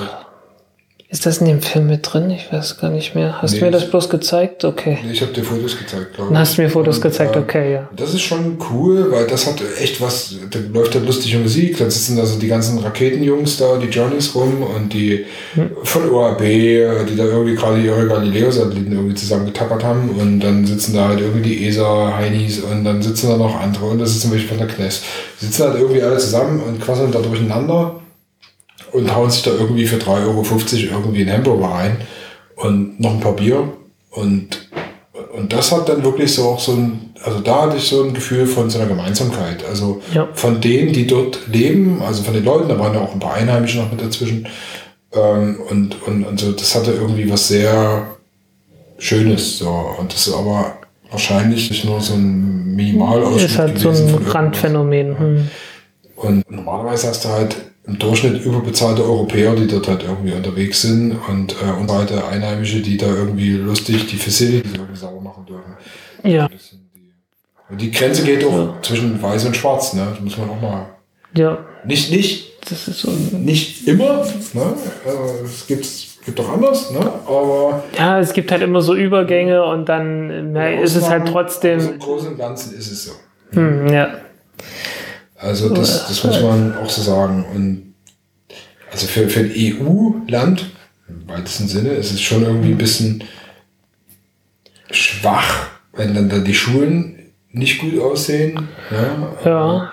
Wenn, Ich meine, gut, hier in, hier in Berlin sehen sie auch nicht schon aus. Also, äh, ich meine, ich, ich wohne hier direkt neben zwei Schulen und die sehen nicht toll aus. Insgesamt, also Schulen in Berlin sehen nicht gut aus. Überhaupt nicht. Also relativ schlecht in, in Schuss gehalten an vielen Stellen. naja, jetzt bloß vom Gefühl her, was ich, was ich ja dort so gesehen habe, dass es halt irgendwie dem Standard nicht genügt. Ja, ja. Von, dass man jetzt sagt, so, ich habe jetzt das Gefühl, ich fahre an der Schule vorbei und die Schüler wirken auf mich so, als würden sie da was lernen. So. Ja. Ja. gehört auch zu den ganz großen Problemen, die, die angesprochen werden. Ähm, und die Franzosen. Ich nicht gesehen, aber es ist halt echt alles runter. Also ja. das meiste Zeug ist dort wirklich echt durch. Und hm. ich verstehe nie, warum die so schlecht damit umgehen, weil die Leute, die sind ja cool. So. Ja. Und die Franzosen, ich weiß nicht, irgendwie, die, die haben nicht so. Natürlich ist es keine Kolonie mehr, aber irgendwie haben die, haben die die Mentalität noch nicht ganz abgelegt. So kommt es mir ein bisschen vor. Die Mentalität, die merkst du dann, wenn du an anderen Standorten in, in Frankreich unterwegs bist im Ariane-Programm. Hm. Da ist, das ist nicht so Eierpapaya, ne? Hier, wir machen irgendwie alle bauen zusammen eine lustige Rakete und sowas halt, ne? Da ist echt viel Frustration auch mit dabei, ne? Und auch so Platzhirsch-Ding, so, ne? Hm. Also bei Deutschen habe ich das so gut wie gar nicht festgestellt. Also jetzt, ne, ich will jetzt nicht auf den Franzosen rumhacken oder so, aber die ganzen Dreharbeiten, die wir halt irgendwie hatten, äh, und ich war ja in Vernon, in, in Le Mans und äh, da in Paris unterwegs, ne? Äh, sag mal, wer, was da jeweils gebaut Achso, wird. Äh, in, Le, in Le Mans ist äh, im Prinzip die, Hauptproduktionsstelle für die Oberst äh, Hauptstufe. Äh, hm. Also quasi der Tank wird da zusammengetackert. Ähm, also überhaupt grundsätzlich gebaut. Also was man ja, was man ja wunderbar sieht in der in der Doku. Genau, also was da werden die ganzen Platten durchaus, beein durchaus beeindruckend, auch beeindruckend dünn. Äh, ja, ja. Was einem, was mir ja intellektuell vorher schon klar war, aber das, wenn man es dann sieht, ist es dann halt immer noch erstaunlich, wie dünn das ist, auch wenn man es weiß. Also für die, für, für das riesige Volumen, was das umspannt, ist es halt echt. Das ist dünner als, dünner als eine Bierdose. Also äh, äh, im Verhältnis. Im Verhältnis ist das äh, unfassbar dünner als eine Bierdose. Hm. Also es ist ja im Prinzip ein Hauch von ein Hauch von Material am Ende dann bloß noch. Ja. Ne? Also wie auch immer, also die, die, die, die Hauptstufe, dann diverse Tanks auch für die Oberstufe werden da gebaut. Ne? Äh, so gerade so auch Zwischenwände, ist dann immer in Kombination auch mit den Sachen, die aus Augsburg geliefert werden. Also es hm. ist so ein bisschen im Verbund, weil also die Deckel, die halt auf die Tanks kommen, die sind dann wieder aus Deutschland, die haben nochmal eine ganz ja. spezielle Form. Genau, ja. Äh, dann wird in Lemuro auch die ganze Isolierung auf die, Ob, äh, auf die Haupt, ich rede über Oberstufe, allerdings nehme ich auch auf die Oberstufe, wird auch Isolierung draufgepackt, aber eben hauptsächlich auf die Hauptstufe. Ähm, das Vulkan wird halt drunter integriert, das kommt ja in dem Fall aus Vernon, ne? äh, da werden die Sachen halt fertig gebaut so ein bisschen Kleinkram, den ich jetzt nicht so, so im Einzelnen gesehen habe. Die ganze Verrohrung zum Beispiel wird ja auch in, in Lemoro gebaut. Ne? Hm. Also das, das, ist ja nicht zu unterschätzen. Es sind ja doch viele Rohrverbindungen, äh, die sehr speziell sein müssen. Dann die ganzen Pumpen werden da mit, also Turbopumpen werden eingebaut. Also solche Sachen halt. Dann diverse Distanzringe, die werden zum Teil mit angeliefert, dann aber dort komplettiert. Also quasi der Ring, der die, die, die, das obere Segment der, der Booster, also die Halterung der Booster in sich trägt, also eigentlich ja. das Schubsegment, der Schubring im oberen Bereich. Das ist halt ja. unten hin, ne? und, und dazwischen hängt der Tank, der Haupt, also der Hauptstufentank und oben drüber nochmal ein, ein stabiler Ring, der das im Prinzip hält. Jo. So. Und diese, diese Sachen sind maßgeblich die, die Elemente, die eben auch noch in äh, Limo mit hergestellt werden. Äh, ist auch ein Riesenkomplex in Lemuro, ne? Also es ist echt ein großes, großes Werk so. Die machen natürlich auch noch viel Luftfahrtgeschichten und sowas halt noch. Also es ist jo. nicht ausschließlich Ariane. Äh, Vernon genauso, da wird ja auch noch ein bisschen an der Atomrakete rumgeschraubt, die, die M51 ist die. Genau, ja. Äh, da passiert ganz viel auch noch in Vernon. Äh, deswegen auch alles ein bisschen kompliziert mit der Dreherei da. Da hast du dann immer so einen, so einen, so einen Rattenschwanz an Security irgendwie hinter dir her, die genau gucken, was du da irgendwie treibst. Das war ein bisschen, bisschen anstrengend. Im Großen und Ganzen, also Le Moreau wie auch Vernon, äh, schöne Standorte, passiert ganz viel, hat alles so ein bisschen einen abgerockten Charme. Also, also man kommt da hin und denkt so, äh, hier wird jetzt Rakete gebaut, so. Ja, es, es ist auch nicht die neueste Technik, ne? Also da ist halt. Es sieht halt alles manchmal ganz schön, dass die Kantine ist besser im Schuss als der, der Rest der ganzen Bude da. Hm. Ja, ne? Also Kantine ist auch wichtig, weil Essen, ne? es, ist halt, es ist halt eine komische, es ist halt eine komische Technologie. Also Hightech ist es ja nicht. Äh, es ist eine extrem konservative Branche, die im Wesentlichen, wo, wo Zuverlässigkeit eine unglaublich wichtige Rolle spielt. Das muss halt alles irgendwie ein bisschen stimmen, ne? Bisschen Ja, passen. ja, und ja, dann bleibt es nicht aus, dass man dann halt irgendwie jahrzehntealte Technik benutzt. Und ja, es geht dann sicherlich von der Einstellung her dann mit einher, dass man das nicht unbedingt alles äh, auf Hochglanz poliert. Das ist bei SpaceX eine völlig andere Sache, wobei ich denke, da wird das jetzt auch in nächster Zeit äh, sich langsam ändern. Ich meine, die nehmen jetzt die fünfte Variante von der Falcon 9 in Betrieb und danach haben sie gesagt, dann wollen wir das mal so stabilisieren und äh, dann muss man abwarten, wie sich das bei SpaceX entwickelt in den nächsten zehn Jahren oder so. Äh, da wird sich noch mal viel ändern, aber mh, ja, Ariane 5 wird seit den 90er Jahren gebaut. Also, Das da, was ich sagen wollte, im Gegenzug dazu. Ja? hm, Also in Frankreich, wie gesagt, die machen das da alles cool. Man spürt aber so eine. Da, da weht ein leichter Wind der Veränderung durch die Hallen so. Also Wahrscheinlich werden ein paar Unternehmen, die da irgendwie zuliefern, rausfliegen. Also ich vermute da, dass da Veränderungen, also man spürt, dass da irgendwie. Ja, wenn man, ist so. wenn man mit den Leuten von, von äh, Airbus Safran redet, da und ich hatte die direkt darauf angesprochen, dass wahrscheinlich einige, einige äh, Einsparmaßnahmen und den Leuten eingeführt werden, also dass Leute entlassen werden. Äh, hieß so von nö, nö, nö, darüber reden wir nicht. Nee, ist auch ganz klar, dass sie darüber nicht, wir haben auch mit mir nicht darüber geredet. So. Also jetzt Ja. nicht offiziell. Also Aber irgendwie muss man halt, wenn, wenn das Ding nur noch die Hälfte kosten soll, Ariane 6 Rakete, wie willst du das hinkriegen? Klar, du musst, du musst irgendwie, du musst natürlich, du kannst natürlich auch noch von der Altersstruktur natürlich auch noch, da, da gehen auch viele Leute weg. Da komm- kann ich auch mal dazu kommen, weil du siehst schon, dass halt viele Leute die sind so Ende der 50er unterwegs, die äh, irgendwie, wo das Projekt anfing, in der richtigen fetten Zeit waren, Ja, mit, mit Anfang 30, so, ne? also, junge, Ja. also gut ausgebildete junge Ingenieure, die halt da in Saft und Kraft standen und dann quasi das Projekt angeschoben haben. Ah, das ist gut, dass die noch da sind, jetzt Ja. wo die Ariane 6 gebaut wird. Weil einfach da auch wirklich die Erfahrungen nötig sind. Die ganzen Jungspunde, die man so trifft, die, da gibt es ein paar, die wirken auf mich, wo ich mir sage, okay, dem vertraue ich, dass sie das können. Also einfach junge Ingenieure, die haben wir auch im Film zum Teil mit drin. Ähm, wobei ich jetzt erst wieder ihn rausgeschmissen habe, weil er einfach zu viel, zu schnell erzählt. Das funktioniert für den Film nicht so. Der war halt so richtig so voll begeistert so. Ja, Äh, den, ist schwierig. Den, konnte- den musste ich dann wirklich rausnehmen, weil es einfach. Das hat nicht gepasst an der Stelle. Das hat der Kommentar, kann das einfacher erklären, als wie er es dann halt in seiner Begeisterung erklärt hat. So.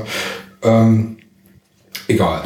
Fakt ist, die gibt es natürlich, die Menschen so, ne? aber so im Großen und Ganzen macht das in Frankreich alles ein bisschen leicht einen angestaubten Eindruck. Hm. Und wenn du dann aber im Gegensatz dazu in Deutschland bist, das sind jetzt auch nicht die neuesten Fabriken, die dort stehen. Also jetzt in Ottobrunn oder so, wo die das HM7 äh, und auch die Vulkan-Brennkammer halt äh, hauptsächlich hergestellt werden. Ja. Natürlich auch viele andere Satellitentechniken und auch experimentelle Triebwerke. Und ähm, auch für diesen, für diesen äh, experimentellen Gleiter, der ja auch noch getestet wird hier gerade aktuell.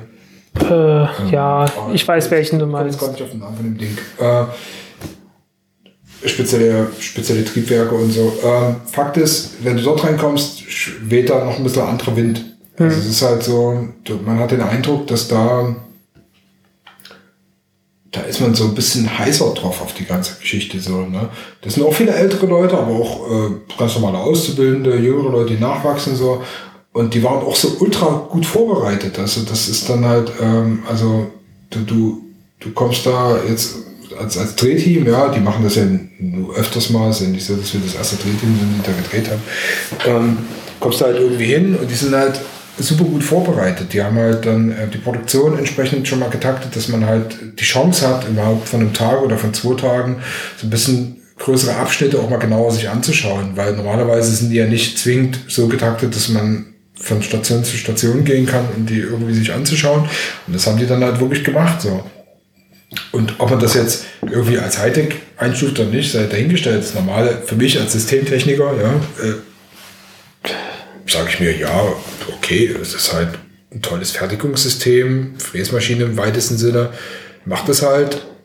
CAD-Technik, okay, klar, gut. Ne? Äh, interessant wird es natürlich dann bei solchen freakigen Zeug wie halt dieser ganzen Galvanisierung und sowas. Genau, dann, das ja. hat mich, das hat mich echt äh, etwas erstaunt, dass man halt wirklich äh, äh, alles, was an Kühltechnik da kommt, komplett mit Galvanisierung da drauf macht. Diese ganzen Kühlkanäle, dass die nicht reingefräst werden, sondern komplett mit, Gal mit galvanischer Technik da halt draufkommen, das war Na, die werden ja schon reingefräst. Hm. Ja, ein Stück weit, ein Stück weit werden sie rei- reingefräst, aber der obere Teil wird halt nicht irgendwie drauf geschweißt oder so, Nee, sondern halt komplett elektrochemisch da abgeschieden. Und, und jede, An, also jede Ansatzstelle für irgendwelche Rohrleitungen oder auch diese, diese, diese großen Ringe, die Zuführungsringe, die da dann also in diese, diese, diese Expansionsdüse übergehen und so, diese ganze, das ist ja alles Material, was halt relativ stark sein muss, weil ja da Sachen angebracht werden. Äh, aber der Rest muss ja nicht stark sein. Das heißt, du fräst oder, oder drehst in dem Fall dann ja schon wieder irgendwie 90 Prozent des ganzen äh, vorher aufgebrachten, in Wochen aufgebrachten Nickels schon wieder runter. Ja. Also es ist schon irgendwie, Man guckt sich das an und denkt sich, das ist nicht effizient. es ist definitiv nicht effizient. Aber es ist wahrscheinlich die, die Variante, wie es dann auch safe funktioniert. Kann ich, so. kann ich mir sehr gut vorstellen, klar. Und dann macht aber, dann, halt. aber dann ist halt auch klar, dass man irgendwie, sobald dann jemand kommt, der sagt, wir machen das so billig wie es geht, dass man damit nicht mehr mithalten kann. Wobei man, glaube ich, dort wahrscheinlich nicht sparen wird. Und das ist auch nicht äh, der große Punkt. Also es ist Wahrscheinlich nicht, nee. ist mir auch vor Ort- Es ist viel Arbeit einfach. Ja, aber es ist viel Arbeit. Maschinenarbeit. Also wenn du dir die Galvanisierungsbude anguckst da, also die Abteilung, die die Galvanisierung machen, also was wirklich auch echt ein krasser Prozess ist, sind sechs Leute. Ja, klar. Ja, die sind auch äh, nicht zwingend alle zu jeder Schicht da. Also sagen wir mal, lassen wir die ganze, die ganzen Fuhrpark da mit drei Leuten betreiben. So. Und äh, natürlich hängt da die Glocke irgendwie da in diesem Galvanikbecken rum, muss bestückt werden, aber so im Großen und Ganzen ist es jetzt nicht so die Manpower. Ja, der, der Punkt ist halt so ein Ding, baust du alle zwei Monate. So ungefähr, wenn du sechs Raketen im Jahr hast. Okay, manchmal haben so- sind es manchmal sind's acht. Von acht gesprochen. ja, Ne? ja, klar. äh, Machen sie natürlich nicht jedes Jahr was klar. Dann sind es alle sechs Wochen halt. Ne? Also so alle sechs bis acht Wochen kommt halt so, eine, kommt halt so ein Triebwerk da raus. Die haben nicht so extrem viel zu tun. Das ist jetzt nicht wie in der normalen Industrie. Ne? Hm. ja, ja. Also die, die werden, glaube ich, recht gut bezahlt, äh, die, die, die Menschen, die dort arbeiten, was auch völlig in Ordnung ist. Ja, dann, dann ist halt klar, dass das teuer wird, weil bei SpaceX hast du halt dann jede Woche irgendwie zwei, drei Triebwerke, die da rauskommen. Wenn es geht, ich glaube, also die, der Plan ist halt, dass irgendwie jeden Tag ein Triebwerk letzten Endes fertig gebracht wird dort und äh, das ist ein völlig anderer Prozess dann. Der ist dann auch viel effizienter. Selbstverständlich. Also ich habe genau auf die Sachen, eben jetzt auch, die sind im Film nicht sofort, weil darum geht es jetzt in dem Film. Klar, ja. Aber ich habe natürlich darauf angesprochen, also auch den, den, den Boss da von Airbus Safran, äh, den, den, den, den Scholz in, in Bremen. Und da habe ich auch gefragt, so, der huckt mir jetzt in die Hanseln rum da die ganze Zeit und dann irgendwie, irgendwie hat das, also ich war jetzt zweimal in Bremen, deswegen konnte ich quasi ganz am Anfang des Drehs dort sein und dann war ich halt nach dem ganzen Riesending, der immer um die Welt, dann quasi dann wieder dort und konnte dann halt nochmal sprechen. Ähm, ich kapiere das nicht. Und da hat er gesagt, naja, also Raumfahrt ist jetzt nicht bloß Effizienz. Das natürlich Effizienz im Sinne von technisch effizient, dass du Ja. deinen Nutzlast nach oben bekommst, sollte das schon irgendwie möglichst effizient sein. Ähm, aber es ist eben auch ein Projekt von Menschen und es ist ein Projekt von einer Gemeinschaft. So. Und das heißt auch Verantwortung den Menschen gegenüber. Das heißt nicht Sachen sinnlos ineffizient machen, sondern es reicht, es heißt aber eben auch Menschen zu wertschätzen. Und wenn sich Technologie ändert, die ja deutlich besser ist, versuchen das nicht sofort als Cut zu, zu sehen, sondern halt das weiterzuführen, versuchen die Leute weiterzuführen. Oder zumindest wenn sie jetzt irgendwie aus dem Unternehmen ausscheiden, weil sie einfach auch schon ein gewisses Alter erreicht haben, das halt irgendwie mit zu fördern. Aber gleichzeitig eben doch die jungen Leuten, den jungen Leuten so viel Begeisterung mitzugeben, dass sie eben auch die neue Ideen entwickeln wollen. Das habe ich wiederum dann in Lemuro, wo ja auch die, die, die Hauptentwicklungsabteilung für die Ariane 6 ist, schon durchaus gespürt. Du guckst in den Gang rein, also das ist halt diese Entwicklungsetage so. Jo, Der, der älteste dort ist vielleicht 35. okay. Also wirklich echt super viele junge Leute. Das könnte auch genauso, also vom Aussehen her, hängen also die ganzen Hipsterbärte rum so und mit ihren schicken Kloppy-Turnschuhen und äh, ihren, ihren tollen äh, äh, Schlauchjeans da. Ähm, Ja. Und du denkst, es könnte jetzt genauso auch ein Startup sein, die irgendwie eine blöde Fitness-App programmieren oder sowas halt. Also Ja, das das, ist, das ist zumindest das, was von der Werbung her auch gesagt wurde. ist auch so. Also Von- wenn du dort bist, siehst du das. hm. Natürlich sind das jetzt, das ist auch, das ist natürlich auch ein bisschen Fassade, ne? Also drunter steckt natürlich echt ein ganz, ganz schwerfälliges, auch von der Politik beeinflusstes Managementsystem, was sich nicht zwingend schnell bewegt. Ja, Ne? das hat man, hat man ja auch gemerkt. Also das, Also das sieht man alleine schon am Durchmesser von der Rakete, bleibt bei alles 5,4 gleich. Meter. Der Durchmesser von den, von den äh, äh, hier Feststoffboostern bleibt gleich. Ich meine, klar ist ja auch, ist ja auch vieles wichtig, aber äh, äh, es ist alles dann schon nicht mehr ideal. Also jetzt im Film haben wir, stellen wir auch noch, äh, jetzt noch, die Grafik ist noch nicht ganz fertig, wir stellen auch direkt die Ariane 6 mit der Ariane 5 nochmal so, machen so Überlappung, Überlappungsgrafik, wo man dann ziemlich deutlich sieht, wie da die Geburt der Ariane 6 letztendlich eigentlich da schon angelegt ist. Also klar, du hast die lange Oberstufe durch das neue Vinci-Triebwerk und sowas halt, ne? dadurch ist es einfach irgendwie ellenlang, ja, aber nicht zwingend durch die. Tanks vor allen Dingen. Durch die Tanks vor allen Dingen. Die, die müssen halt größer sein, weil passt mehr Treibstoff endlich rein. Und ähm,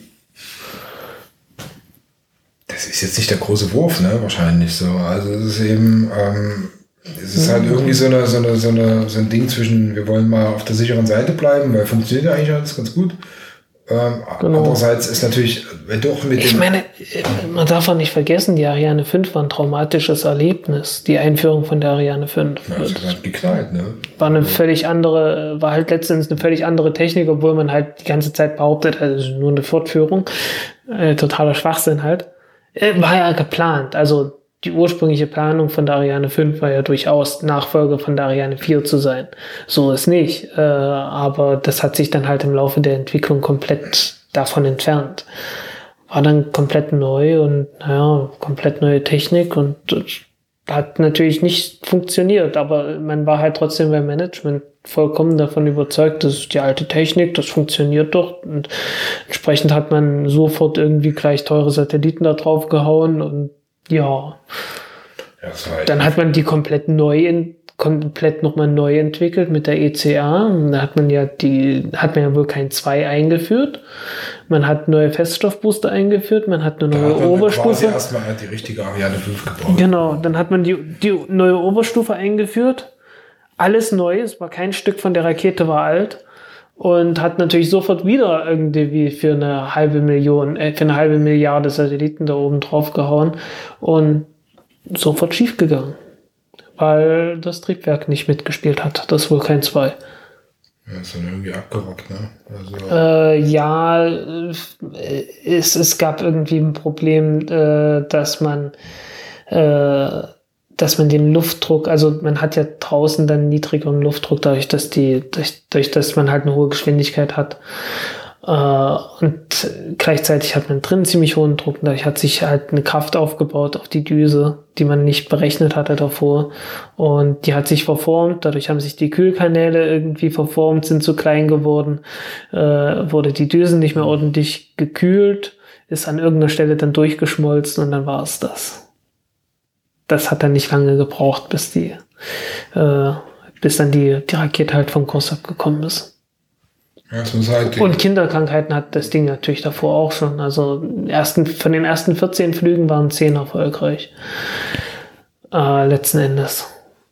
Und äh, Was Ja. man jetzt sagen muss, ne, wenn man jetzt vor der Rakete steht, so, man kann Hm. als Mensch, so, im, im Bill oder im Buff, ne, die ist, äh, das ist echt ein schönes Ding. So, ne? die ist cool, klar. Also, sieht echt hübsch aus. Ist einfach echt eine schöne, ist einfach auch echt eine hübsche Rakete, einfach weil es ist ja eine hübsche Symmetrie, ein bisschen gedrungener, ist nicht so ein Hm. garkiges ein Pimmel oben drauf, so wie viele von den Raketen, die dann oben wieder so dick werden, was irgendwie komisch aussieht, finde ich. Was, ja, was halt unvermeidbar ist.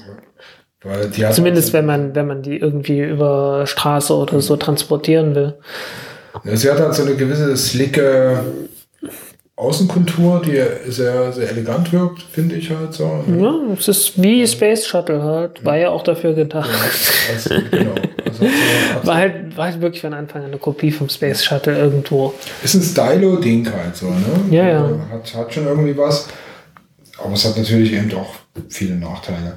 Also in, in, in Kourou selbst so, ähm, also in diesen, äh, in den Assembling-Gebäuden, also im Bill oder im Buff, ähm, ist es halt schon irgendwie auch so zu sehen, dass es halt irgendwie alles eine sehr eingespielte Nummer ist, so, ne? Also es hat so ein bisschen was Muss auch, Serie. muss auch sein. Also, und äh, hat ja, hat sich ja auch gelohnt. Also äh, keine Fehler mehr seit dem, 14, seit dem einen Flug, seit dem 14. Flug, äh, als die ECA eingeführt wurde. Seitdem haben die sich ja nicht mehr viel erlaubt.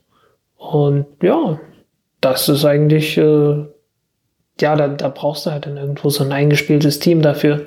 Anders geht das nicht. Äh, auf der anderen Seite heißt das natürlich auch, äh, Veränderung wird dann etwas schwierig. Und da muss man dann, muss man dann schauen und abwarten, ob das so, so weit klappt. Aber die haben halt auch so viel übernommen, dass man davon ausgehen kann, dass das schon irgendwie funktionieren wird. Und gehen es ja auch relativ langsam an. an. Äh, Man muss abwarten. Ich, ich hoffe, dass sie diesmal so schlau sind, am Anfang eine Testnutzlast drauf zu machen. Und nicht gleich wieder sagen, wir sind so.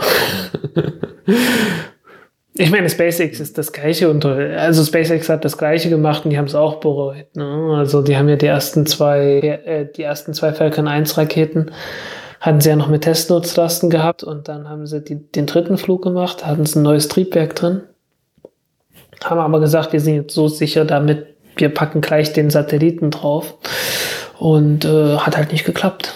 Aber auf der anderen Seite, ich meine, die hatten, die hatten nicht die Wahl gehabt die hatten halt praktisch kein Geld und haben dann bloß mit Mühe, mit viel Mühe haben sie noch das Geld für den vierten Flug dann zusammengekratzt, nachdem der dritte irgendwie in die Binsen gegangen ist.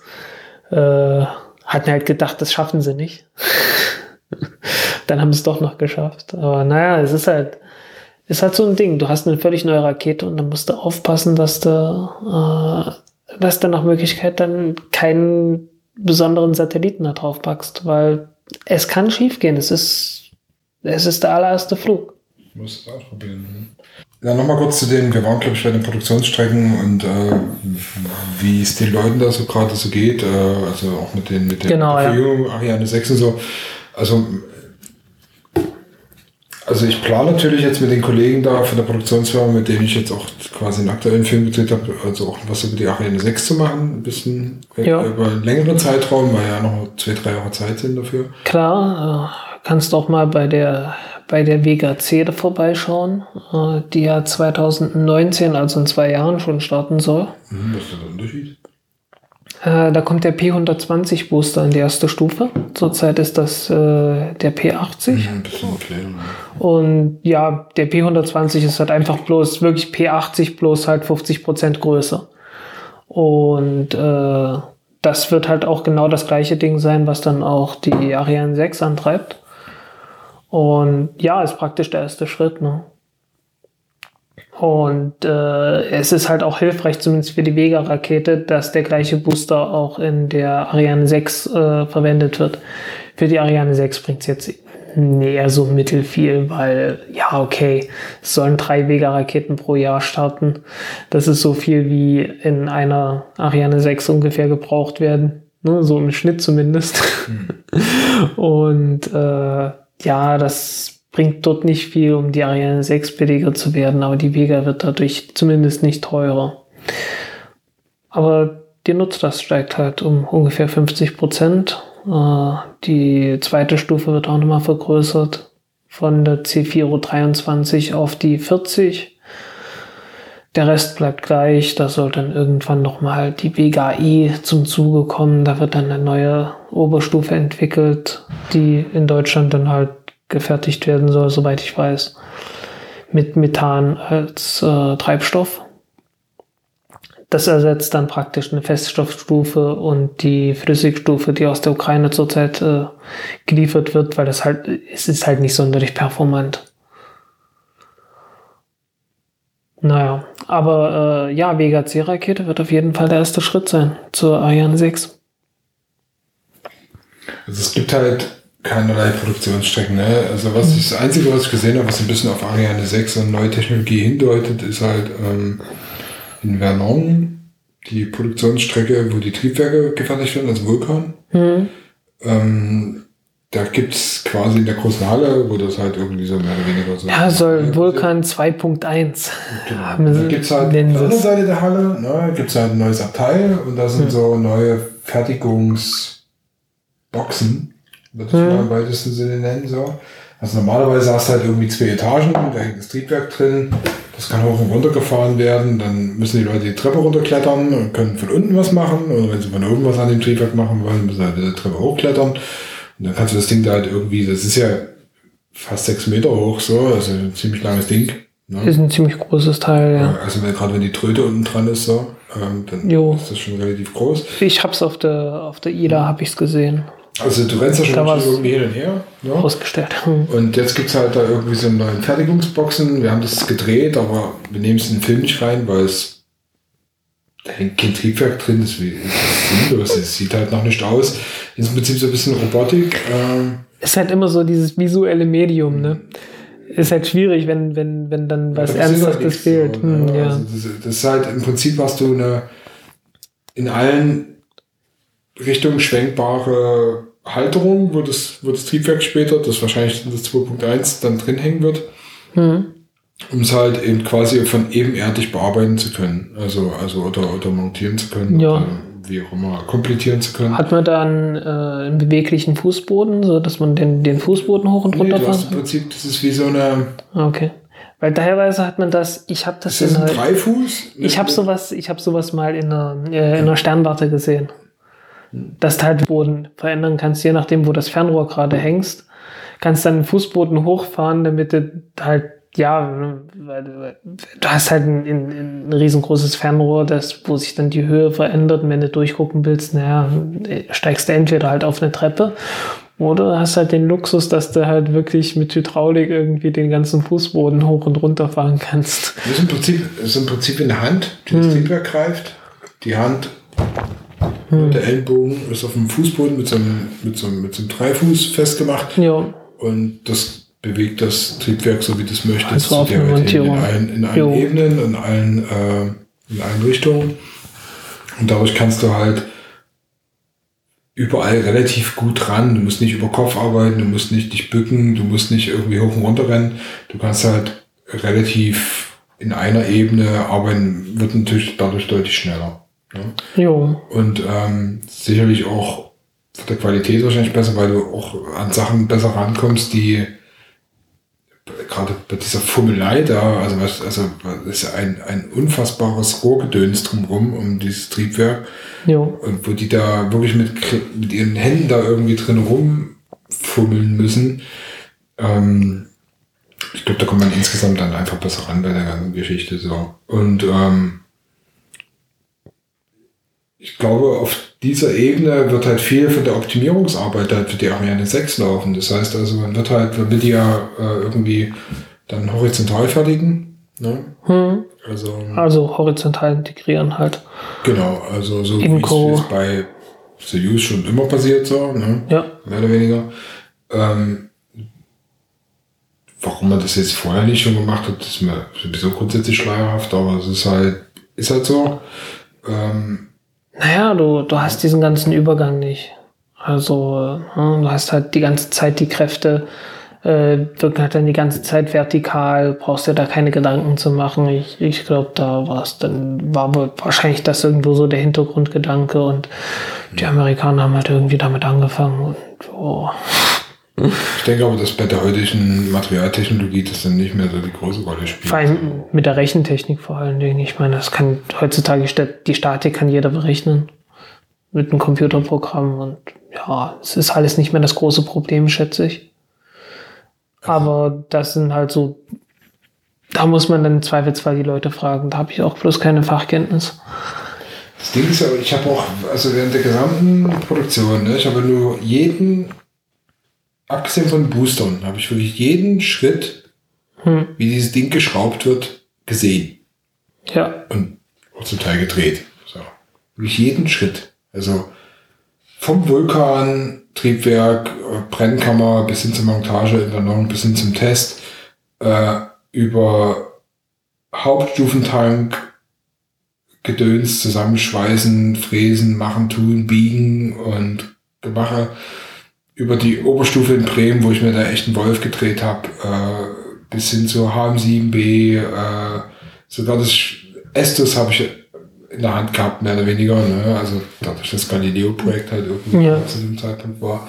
Also wirklich jedes, also ich habe die Rakete wirklich auch echt einfach erfasst, also hm. persönlich angefasst und erfasst. So. Ja, wahrscheinlich so auf dem gleichen Niveau, wie ich halt jetzt einen Wankelmotor kenne, weil ich habe mal Praktikum gemacht hm. in der Wankel Supertech GmbH oder irgend sowas, irgendeine Firma nannte Gibt es eigentlich bloß noch den Mazda, den, den, den, den Mazda Sportwagen? Es gibt noch, es gibt dann noch so diverse anderes, so kleines Zeugs. Weil der, der aber die, die haben halt die Patente und so weiter und über die läuft die Entwicklung. Und bei denen hatte ich halt mein Praktikum gemacht. Und äh, der einzige Motor, der einzige Verbrennungsmotor, den ich jemals selber auseinandergenommen habe, war tatsächlich mein Wankelmotor. Ich konnte, das können so viele Leute nicht sagen, dass sie mehr Wankelmotoren als andere Motoren auseinandergenommen haben. Ist auch ganz witzig. Also die Dinger sind ziemlich klein und leicht handlich. Also ich, wurde halt gesagt, ja, bau mal den Motor dort aus. Und ich dachte, wie? Und hat sich am Ende herausgestellt, ich hätte das Ding selber rausheben können, was ich nicht geglaubt hätte. Aber geht. Das ist schon eine coole, ist schon eine coole Technologie. Coole Sache, ja. Ich finde den auch ganz geil. Die, die sind auch etwas besser geworden, was die Effizienz angeht, aber ich glaube, die können, die werden nie ganz mithalten können. Also besser ja, aber wirklich mithalten nicht. Krass, sie haben halt eine andere Eleganz. Ich meine, wenn ich mir die Sauerei, die jetzt mit den Dieselmotoren passiert, angucke, da hätten sie auch einfach 20 Jahre eine Wankelmotoren bauen können. Egal. Ähm, naja. Nochmal kurz zurück zu, zur Ariane halt an sich. Hm. Also ich habe da wirklich jeden Schritt gesehen und für mich ist jetzt halt auch nicht mehr so dieses, also ich bin immer noch begeistert davon, also das ja. ist wie das und, und auch, also der, der, der Gehirnschmalz, der da also drin steckt, diese Komponenten alle irgendwie zusammenzubringen und, äh, und auch also sich für jedes einzelne Teil halt das irgendwie auszudenken und da irgendwie konkret dran zu bleiben. Es ist aber nicht mehr diese Zauberei. Ne? Genau, ja. Es ist halt, äh, du guckst das an und denkst, okay, das ist halt Technik. Hm?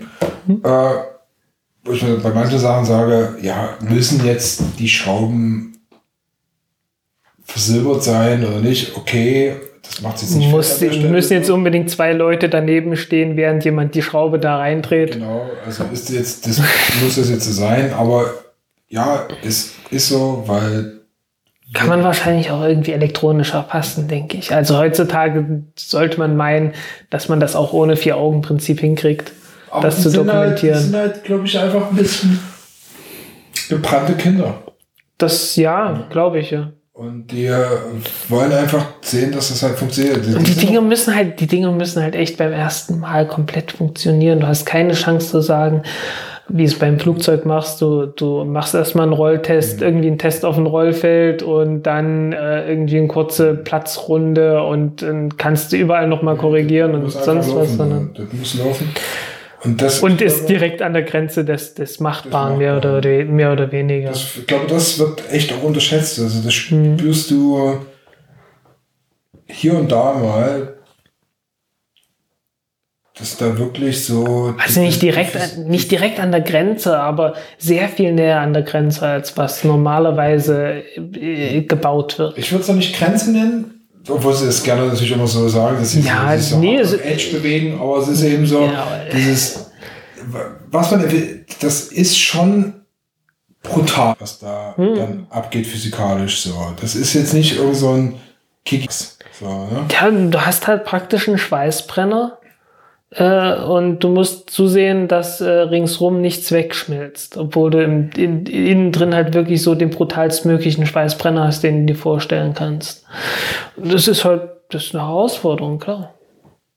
Klar, die haben immer noch, äh, die haben immer noch Raum, nach oben hin müssen sie auch haben, weil ansonsten äh, ist jeder kleine Fehler, den du machst, äh, sofort tödlich. Von daher haben die, also nicht tödlich, aber äh, halt halt für die Mission dann tödlich. Äh, von daher haben die natürlich ihre Spielräume, aber die sind halt nicht so groß, wie das, wenn du im Haus hast oder so.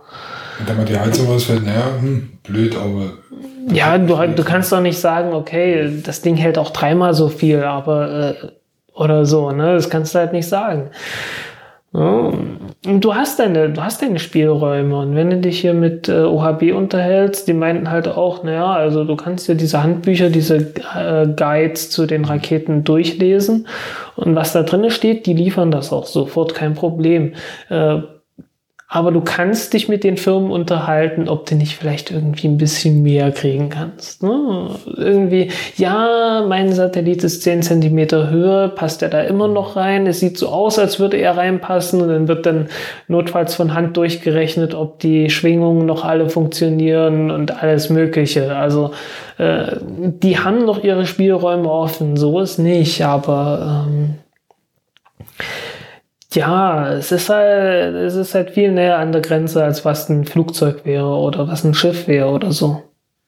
Ja, es ist einfach, äh, wenn, wenn eben das, auch dieser Kaskadeneffekt, der dann natürlich, wenn irgendwas gerade schief läuft, dann, dann, dann fliegt ja halt noch sich andere Sachen dann hm. die Ohren. Ja, beim Flugzeug sagst du Triebwerk aus, und Kleidest zurück. Kleidest zurück oder, oder, oder hast noch drei.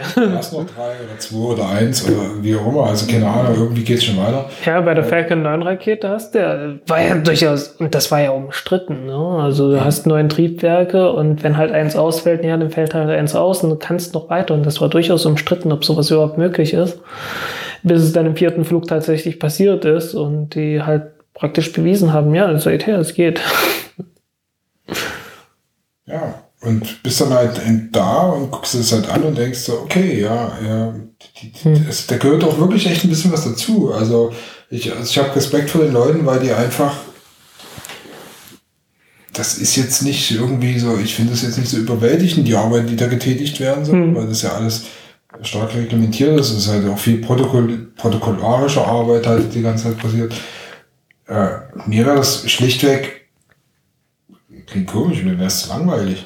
Also, ja, es ist. Also mir wäre Raketen zusammenschrauben zu langweilig. Und das ist halt. In dem Umfeld zurzeit, dass du sechs Raketen oder acht Raketen im Jahr hast, ist das ja auch nichts. Da ist ja auch nicht viel. Also, äh, also das wäre mir echt nicht so. Aber, aber andererseits ist natürlich die Chance, die viele von den Kollegen halt, die dort arbeiten, halt auch haben, ist natürlich einerseits bei diesen Starts dabei zu sein, ist schon irgendwie hm. schon fett, was ich halt leider nicht konnte, weil wir dann einfach diese Drehzeit gar nicht hatten, also noch 14 Tage länger zu bleiben, bis das Ding abhebt. Ist finanziell nicht drin. Ähm, mhm. Deswegen macht man das, wir werden das nochmal anderweitig machen, aber das war halt so ein, so ein, so ein, wo ich mir dann sagte, so, ich verstehe die Begeisterung, die die haben, die haben die auch wirklich. Die Leute haben die wirklich. Ja. Du, du, triffst die und die finden das echt cool und wenn du mit denen zusammen bist, du findest das auch cool. Du bist auch, und ich finde auch, das, hat auch was Komplementatives, ne? Also wenn du da oben auf, auf äh, Etage 10 da irgendwo in, in, in so einem Integrationsgebäude bist und da wird dann da irgendwie gemacht und gebaut und geschraubt und irgendwie vorbereitet, dass die Nutzlast dann irgendwie drauf kann. Äh, das hat so, das ist schon ein bisschen Zen. Jo. So, ne? Das, da, dieses Gemurmel und äh, dann geht man nochmal die Daten durch und dann wird da irgendwie nochmal dann alle Hände weg gucken, okay, dann wieder alle ran, dann geht's irgendwie weiter. Also das hat schon irgendwie sowas von so einer, so einer gewissen Choreografie und Rhythmik, von so einem Tanz und dieser Rakete drumherum. Das ist schon irgendwie cool. Also es ist, macht auch Spaß zuzuschauen und auch mit den Leuten zu sprechen. Und man muss auch sagen, es sind alles einnehmend äh, angenehme Menschen, mit denen es da halt irgendwie zu tun hast, die das auch wirklich gern machen. So, ne? Ja. Und äh, das ist auch so diese menschliche Komponente, dass niemand irgendwie so ein ey, ich bin jetzt geiler als die anderen oder sowas halt so. Das ist halt wirklich ein Team. Das ist auch nicht die, ist auch einfach nicht die, die Branche, in der du das hinkriegen kannst. Weil wie gesagt, die Dinger werden, davon werden sechs Stück im Jahr gebaut oder acht. Und äh, das habe ich jetzt auch schon zum dritten oder vierten Mal erwähnt. ja, das aber ist, sie sehen das als Baby. So, ja. Sie sind da wirklich hm. so die Väter oder, oder Mütter ja. dieser, dieser, dieser Rakete sind ja auch Frauen da mit beschäftigt, so gar nicht mal so wenig. Ähm, das dass da halt, dass das wirklich auch so ein Gefühl dabei. Und das ist, ich glaube, das ist schwer zu transportieren. Das ist auch in dem Film, das ist sehr technisch. Ja. Ähm, was man vielleicht mehr transportieren sollte, ist diese Begeisterung für diese Raumfahrtnummer. Also der Reinhard Hildebrand, der, der, der Haupt, die Hauptfigur in dem Film, der ist auch in anderen Produktionen immer so diese, also Galileo hat ja jetzt was gemacht, da war auch wieder Rainer dabei. Es gibt auch andere Filme, wo er so ein bisschen die, die, die, die Figur ist. Das ist halt einfach so der hm. Deutsche, der da irgendwie am längsten da ist, hm. äh, der, wie gesagt, jetzt auch bald wahrscheinlich in Rente geht, der einfach gut erzählen kann und der einfach diese Begeisterung beträgt. Und das ist auch wirklich so. Ja. Will ich noch mal ganz kurz auch wirklich noch mal was dazu sagen. So. Also du kommst da halt nach Kourou, ne, äh, schnappst dir ein Mietauto, fährst irgendwie, äh, äh, oder kommst in Cayenne ja an auf dem Flughafen, ne, die, die, ganz schnell sind alle Leute weg. Du, du versuchst deinen Mietwagen zu bekommen, den kriegst du irgendwann auch mit Ach und Krach. Äh, fährst dann irgendwie nach Kourou über die Dreiviertelstunde. Äh, kommst dann da an und dann wirst du halt irgendwie von den, von den Leuten empfangen, die irgendwie von, von also in dem Fall war es jetzt Airbus Safran, äh, übergeordnet ESA, wirst halt empfangen. Und äh, dann gehst du halt erstmal irgendwie was essen und mal ein bisschen zu quatschen und so. Und das ist halt ein einnehmend äh, angenehmes Klima. Und das ist halt nicht ein aufgesetztes Klima, sondern sie, sie wissen natürlich, dass einerseits die Presse total wichtig ist für sie. Also jo. das ist, äh, sie stehen immer um so äh, stehen auch irgendwie unter so einem Rechtfertigungsdruck. So ein bisschen ja, dran, ne? ich meine, gut, äh, die sind hervorragende Gastgeber. Äh, das habe ich mitbekommen. Auf der anderen Seite, ich fühlte mich damals etwas merkwürdig, weil ich war, also auf der ELA war ich bei Airbus äh, ja praktisch halt so in der so Lounge dann Gast, weil ich gefragt hatte halt so Ariane 6, wie ist das eigentlich, woher kommt die Einsparung und so weiter. Äh, ich weiß nicht, war an dem Tag irgendwie etwas mies drauf, glaube ich. ähm, und aber die hatten mich dann halt da, da hochgebracht und ich war halt komplett underdressed, aber ganz extrem. Und äh, ja, hab dann halt irgendwie Shrimps, also so, so, so Krabbencocktail gekriegt und sonst was. Irgendwie fühlte sich das alles etwas merkwürdig dadurch an für mich. Weil ja. ich kann das halt auch überhaupt noch nicht. Nee, und, aber vielleicht bei der ILA ist das noch was anderes. Aber wenn du halt da vor Ort bist, ist es ja so, dass die Leute dort leben. Ja, ja klar, da ist dann nochmal eine andere halt, Qualität. Du gehst dann halt ein Restaurant, die kennen die Bedienung, äh, die, die, also da gibt es natürlich auch so eine Tradition ne, mit ihrem, mit ihrem äh, ich, oh, den Namen von dem Wodka, äh, Quatsch, von dem, von dem Rum habe ich jetzt gerade nicht im, im, Kopf. Fällt mir jetzt gerade nicht ein. Egal, ähm, da, da gibt es halt Traditionen, wie man halt äh, den Abend einzuläuten hat, damit was man halt anfängt zu trinken und dann eben auch sich dann irgendwie das Menü zu arbeiten, so. Ähm, aber das ist wirklich einnehmend angenehm gewesen und das, das läuft auch nicht bloß auf so einer professionellen Ebene im Sinne von, wir machen jetzt mal hier irgendwie die Journalisten für uns irgendwie so irgendwie äh, schick, so dass sie es irgendwie ganz cool finden und jetzt irgendwie positiv für uns berichten. Das ist überhaupt gar nicht, es, da wird auch nicht irgendwie in einem Berg gehalten. Dann später in der Postproduktion, wenn es um bestimmte Materialien geht, wenn du dann halt mit den Offiziellen zu tun hast, ist noch was anderes. Aber so vor Ort ist es halt so, das läuft ziemlich konkret nach bestimmten Maßgeblichkeiten ab und die Leute sind halt wirklich froh, wenn auch gerade Journalisten aus Europa und in dem Fall jetzt die vielen Deutschen, die da auch sind und wenn Leute aus Deutschland kommen, die freuen sich halt auch wirklich schlichtweg, hm. dass jemand kommt. So. Und halt einfach was über sie erzählt. Für sie ist es ja ein leichtes. Ich meine, sie machen ihren Job. Ja. Äh, und sie kriegen halt Publicity. Und äh, Publicity ist natürlich faktisch unbezahlbar. Und im deutschsprachigen Raum, wo ja hier so viele Kritiker auch äh, rummachen, die halt Raumfahrt scheiße finden und, äh, und EU sowieso scheiße und alles scheiße und ähm, was ändert sich ja gerade irgendwie so alles, wo ich mir sage, das ist halt total wichtig, dass wir das machen. Egal, ob das ineffizient ist, egal, ob das teuer ist, spielt keine Rolle. Wir müssen das machen, wir müssen irgendwie am Ball bleiben. Und ich hm. meine, was für anderen Mist ausgegeben wird, dann können die noch drei Raketen mehr im Jahr starten, so davon abgesehen. Aber das ist einfach, du hast dieses Gefühl, dass, dass, dass da was im Gange ist und dass sie das auch wollen und dass sie auch wissen, was sie nicht können oder was nicht gut läuft. Das wissen die sehr wohl. Sie kommunizieren nicht so nach, nach außen. Niemand stellt sich hin und schmeißt sich irgendwie Asche aufs Haupt. So. Muss auch nicht sein an der Stelle. Das wird niemand tun. Das wird auch bei SpaceX niemand tun. Ähm, aber man spürt halt, dass, dass da wirklich auch Raumfahrt Liebe drin ist. So, das ist wirklich, also überall zu merken. Also das muss ich den Leuten echt zugestehen.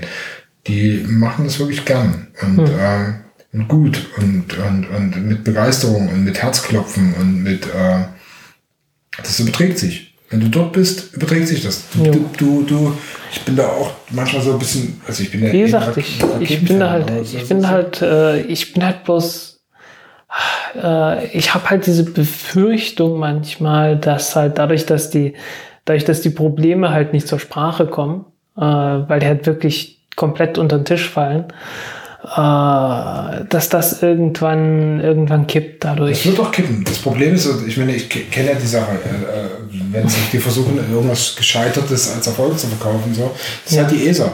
Ne? Ja, ja. Und ähm, das sind aber nicht die Raketen-Johnnies, die da irgendwie dieses Ding zusammenschrauben. So, ne? Nö. Das sind sie halt Die nicht, nee. Das, das ist eben, die haben dann im Zweifelsfall darunter zu leiden. Weil die, die wissen, die wissen halt genau, okay, das und das und das läuft schief. die wissen doch ganz genau, was nicht funktioniert an der ganzen Krütze. Hm. Die wissen es ganz genau. Die wissen auch, was ist die Ariane 6. Das ist ein iPhone 7. Ja. Das ist zwischen 6 und 8. So, ne? Also Ja. ungerade Zahlen sind sowieso schon mal scheiße. In dem Fall ist es eine gerade Zahl. Aber äh, jetzt bei, beim Telefon ist es halt so.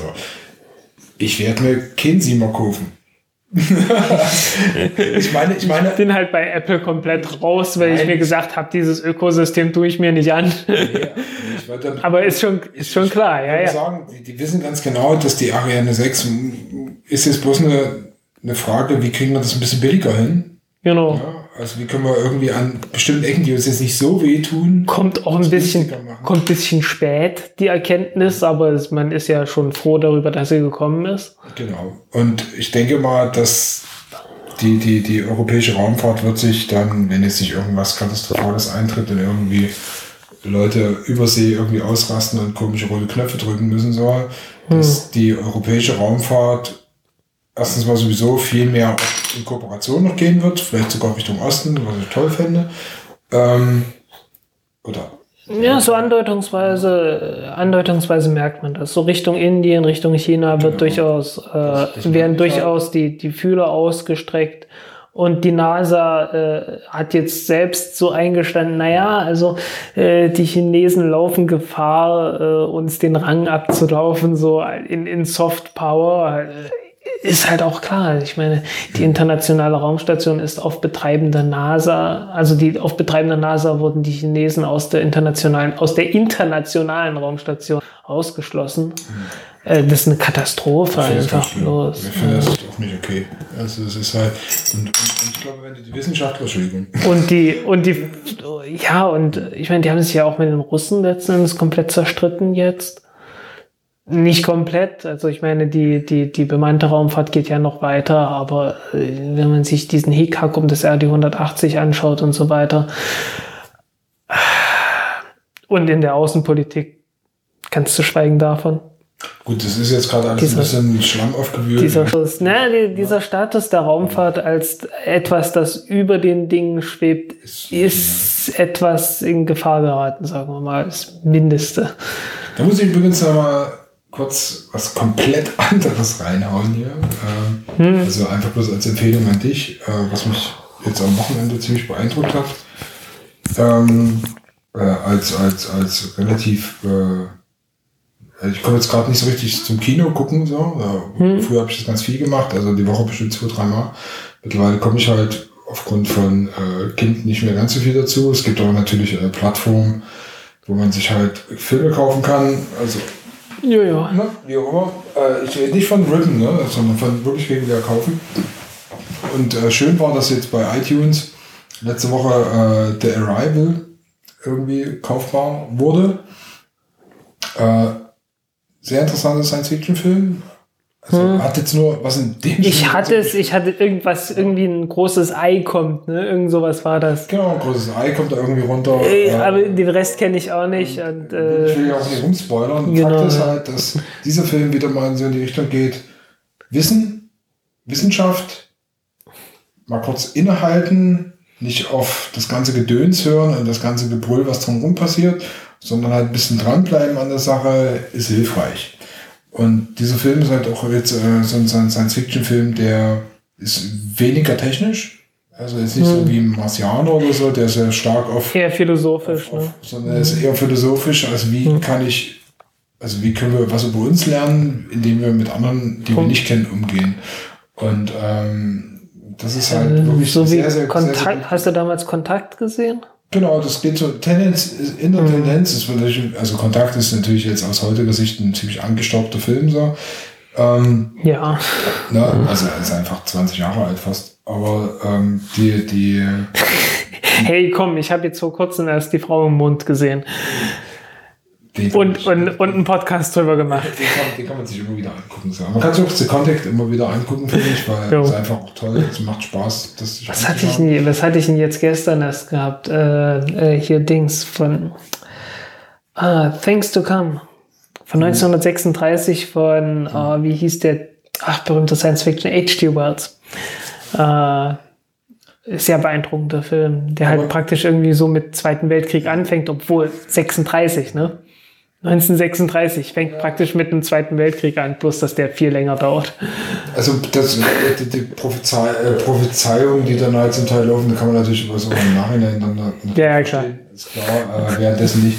Also Fakt ist nochmal zu, genau. zu The Arrival zurück so, ähm, da geht es halt gar nicht um Raumfahrt am Ende, aber es geht halt um mhm. die Art, äh, wie, wie man Dinge investiert und Zeit investiert und wie man Gehirnschmalz investiert halt um, um schlimme Dinge abzuwenden, weil das Ding kippt halt, jetzt ohne groß zu spoilern, ähm, kann sehr ungut ausgehen, der Film. Ja. Er, er tut es am Ende nicht, das ist klar, es ist ein Hollywood-Film, äh, aber es sieht nicht gut aus. Und das Ding ist halt. So ziemlich die interessanteste Science-Fiction-Idee, die, die, glaube ich, noch nie richtig umgesetzt wurde, ist einfach die, man entdeckt Aliens, es gibt keinerlei Möglichkeit für Überlichtflug oder sonst mhm. irgendwas und man kommt da auch nicht hin, aber man unterhält sich mhm. mit denen. Halt mit Verzögerungen im Jahrhundertbereich.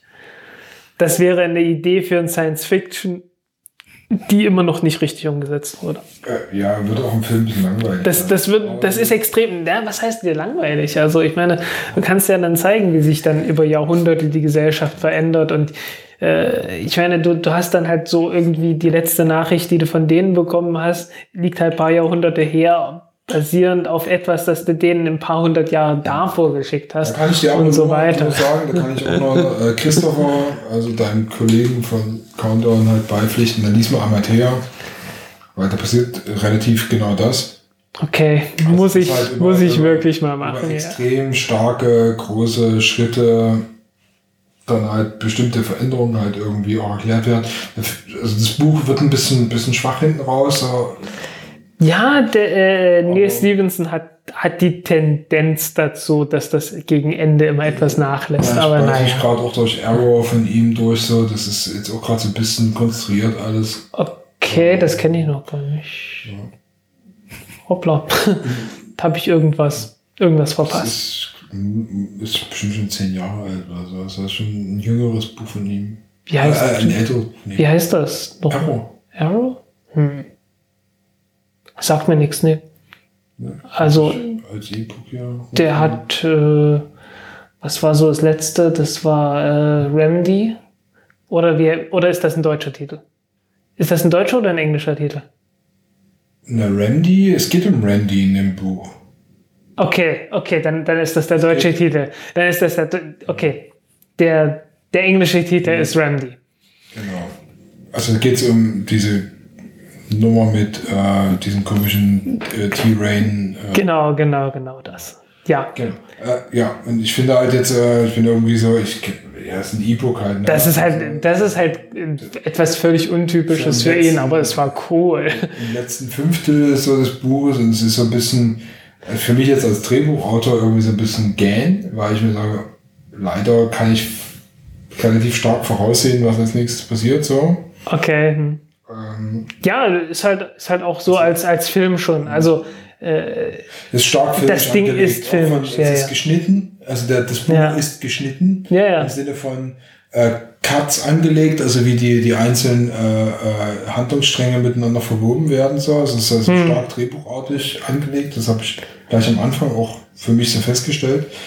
Ähm, ja, ich hatte davon noch keine Ahnung, aber ich habe das halt gelesen und habe dann hinterher gedacht, das liest sich genauso wie ein, also das, das ist wirklich wie ein, wie ein Film. Halt. Naja, das liest sich, oder wie ein Treatment, wie ein Bilder-Treatment, würde man das jetzt so nennen. Hm. Also es bei ja, Drehbuch hat ja noch mal ein paar andere Aspekte, aber äh, es liest sich wie so ein Treatment, ein szenisches Treatment. So. Hm. Also mit, mit stark ausgearbeiteten Bildern. Ja. Und, äh, und hinterher hatte ich mir gedacht, das war schön, das gelesen zu haben.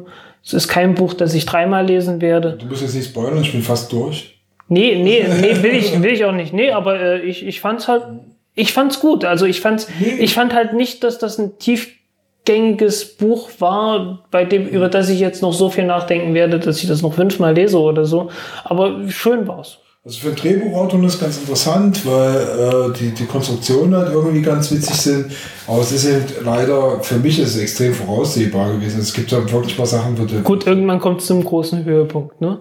Ja, äh, Der kommt wahrscheinlich bei dir zusammen, noch. Die Figuren laufen zusammen, äh, die, die, die genau, irgendwie ja. alle auf zum Teil ziemlich, naja, ein bisschen sehr konstruierten Wegen halt irgendwie dann alle irgendwie zu einem Ort zusammen. So, ich kann mir auch schon ohne dass ich jetzt weiß, wo es hinführt, kann ich mir schon ungefähr vorstellen, wo der Showdown ist.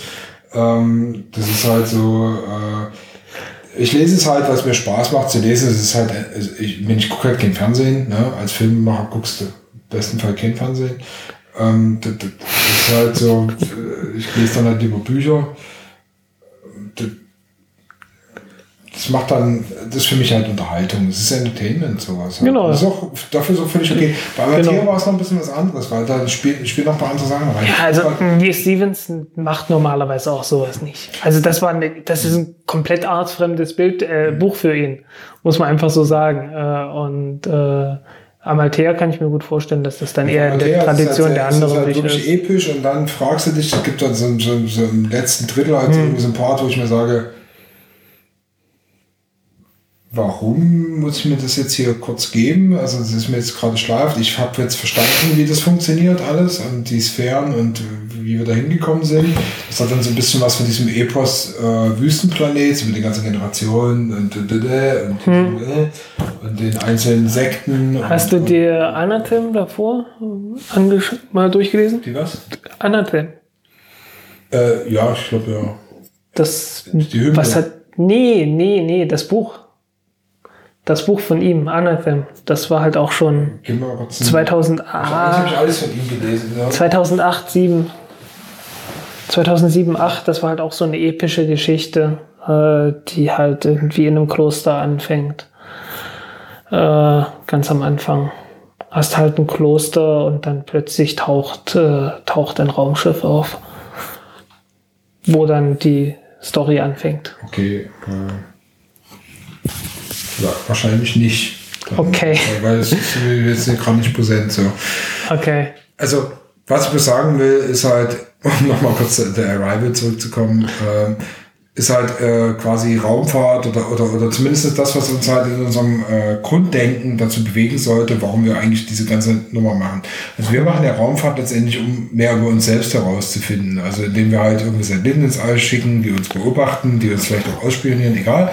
Aber auf jeden Fall erfahren wir da was über uns und über unsere Welt. So. Und ähm, irgendwann müssen wir aber auch mal den Fokus rumdrehen. Ne? Also es macht ja, es gibt schon ein paar Sachen, Missionen, die halt den Fokus so rumdrehen, die gucken also quasi nach draußen und nicht auf uns. Ähm, dafür machen wir das. Und äh, ich finde, ich finde, dass jedes Mittel, das meine ich wirklich ernst, ich, ich finde, dass jedes Mittel recht ist, Raumfahrt zu betreiben.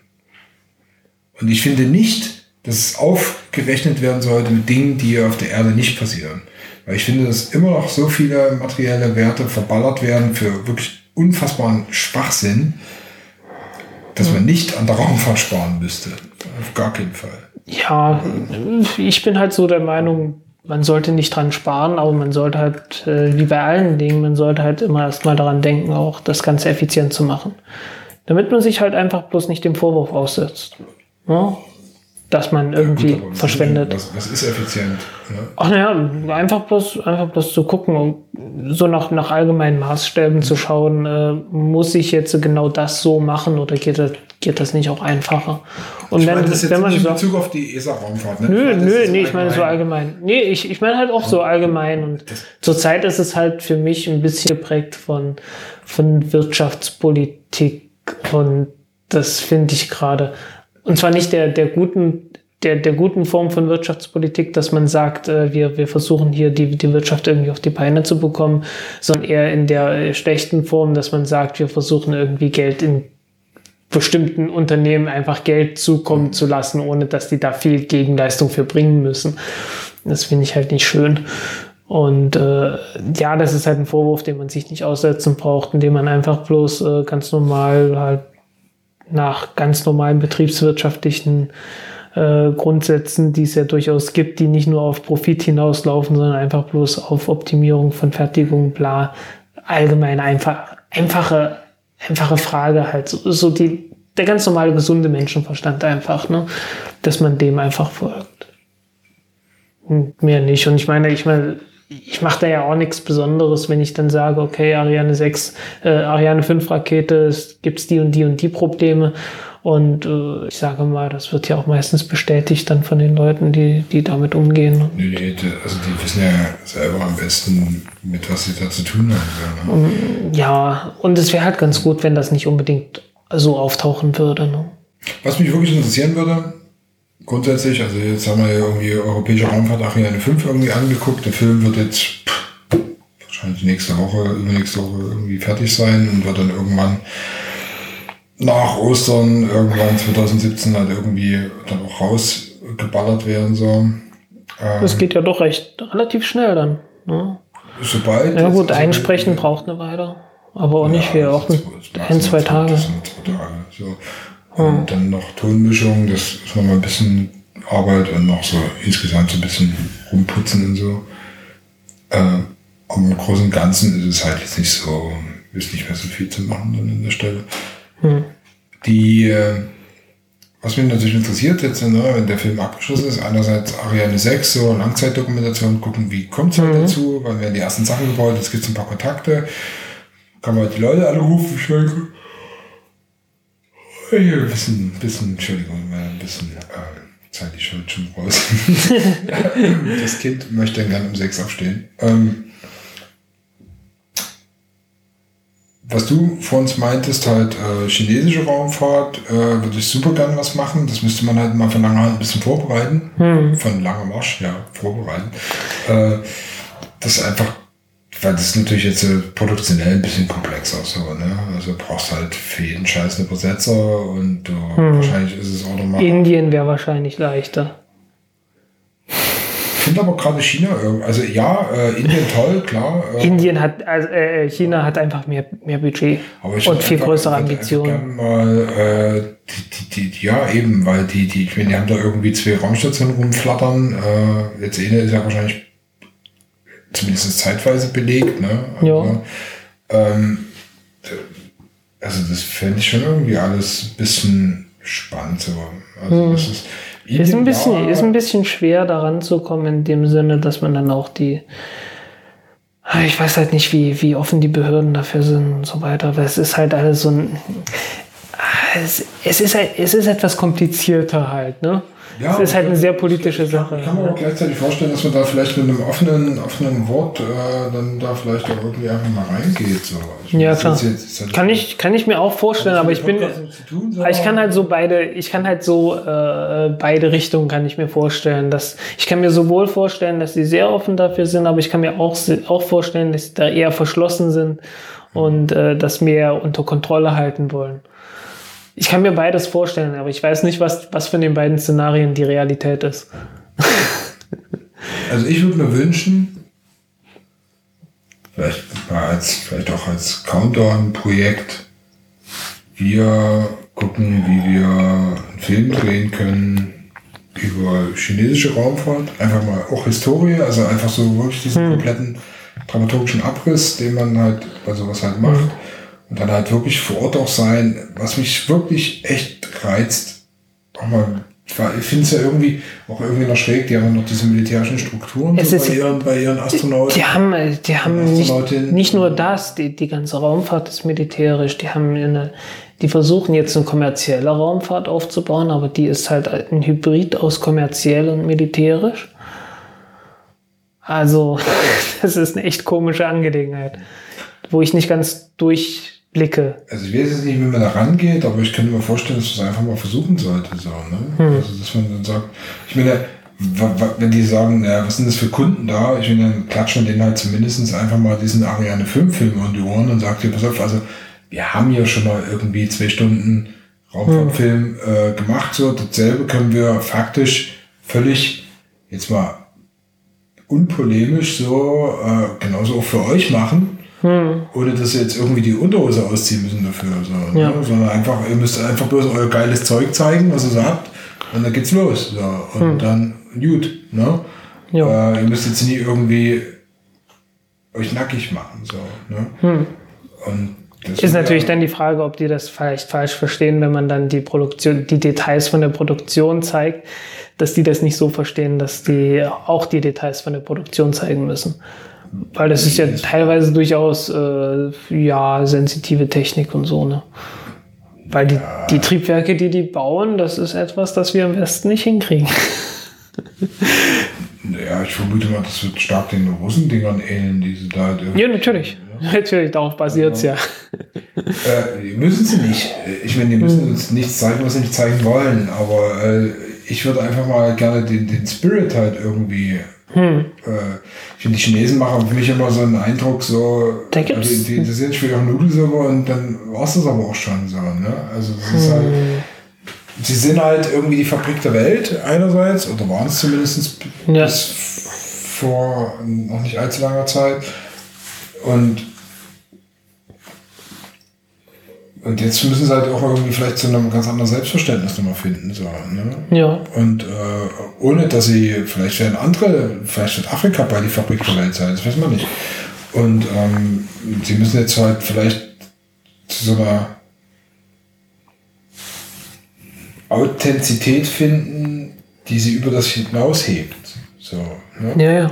Also sie können ja auch ihr eigenes politisches System auf Dauer ja auch nicht so. Und die, die wissen, die, die wissen das ja auch. Ähm, sie versuchen halt nur. Aber es ist halt, es ist halt, aber es ist halt, ja, ja, es, es ist halt auch schwierig, ähm, weil die, die haben halt erlebt, was passiert, wenn, wenn die Entwicklung zu schnell wird.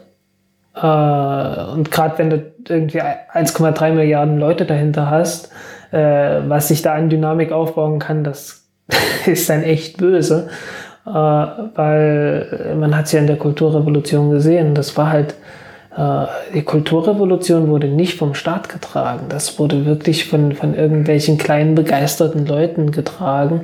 Die, die halt Eskalationsstufen, die, die, da erreicht worden sind, ist durch Eigeninitiative kleiner hm. Arschlöcher ja, ja. vorangetrieben worden. Der halt nicht wirklich. Äh, das haben die nicht überblickt, was das auslöst. So. Ja, ja, auf der anderen Seite, man kann es man kann's irgendwie einem 16-Jährigen auch nicht vorwerfen, irgendwie zu sagen, Auch der so. 16-Jährigen mal eine ordentliche Erziehung verpassen. Ja, klar. Aber hattest du, aber hattest du halt zu der Zeit nicht. Du darfst halt, das ist halt so, weißt du, die, die, die, die sind halt in einem vollkommen zerstörten Land irgendwie aufgewachsen ne?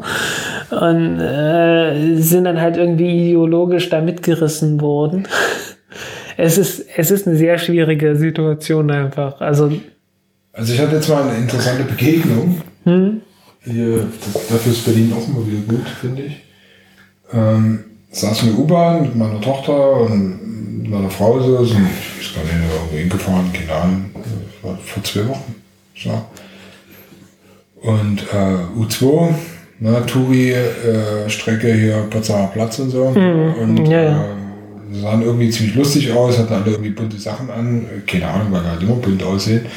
Und äh, die Kleine hatte irgendwie gekaspert. Und saßen irgendwie zwei Chinesen uns gegenüber. Hm. Das waren Chinesen, weil sie haben nicht Japanisch geredet. Ich kann Japanisch von Chinesisch unterscheiden, also vom Klang. Ja, ich, ich, kann, ich kann genug Chinesisch, dass ich Chinesisch jederzeit äh, erkennen kann. Ich habe auch schon genügend japanisches Zeugs geguckt. Also ich kann einfach Japanisch ja, ja, von Chinesisch klar. unterscheiden. Es klingt einfach komplett anders.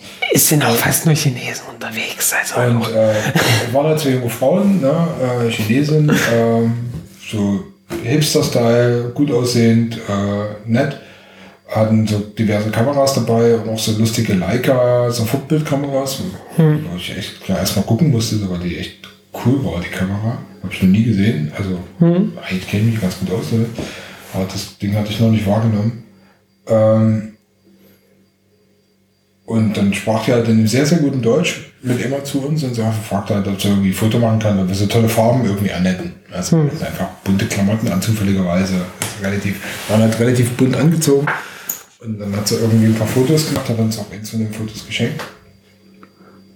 Und äh, das hat für mich nochmal so, so einen kurzen Kick gegeben, so, nee, schon noch was. Bei allem, Ja, was halt irgendwie scheiße läuft, passiert da trotzdem irgendwie was. Also was die, die Chinesen haben äh, privat haben die eine sehr große Freiheit. Pers die, die persönliche Freiheit in China ist größer als im Westen.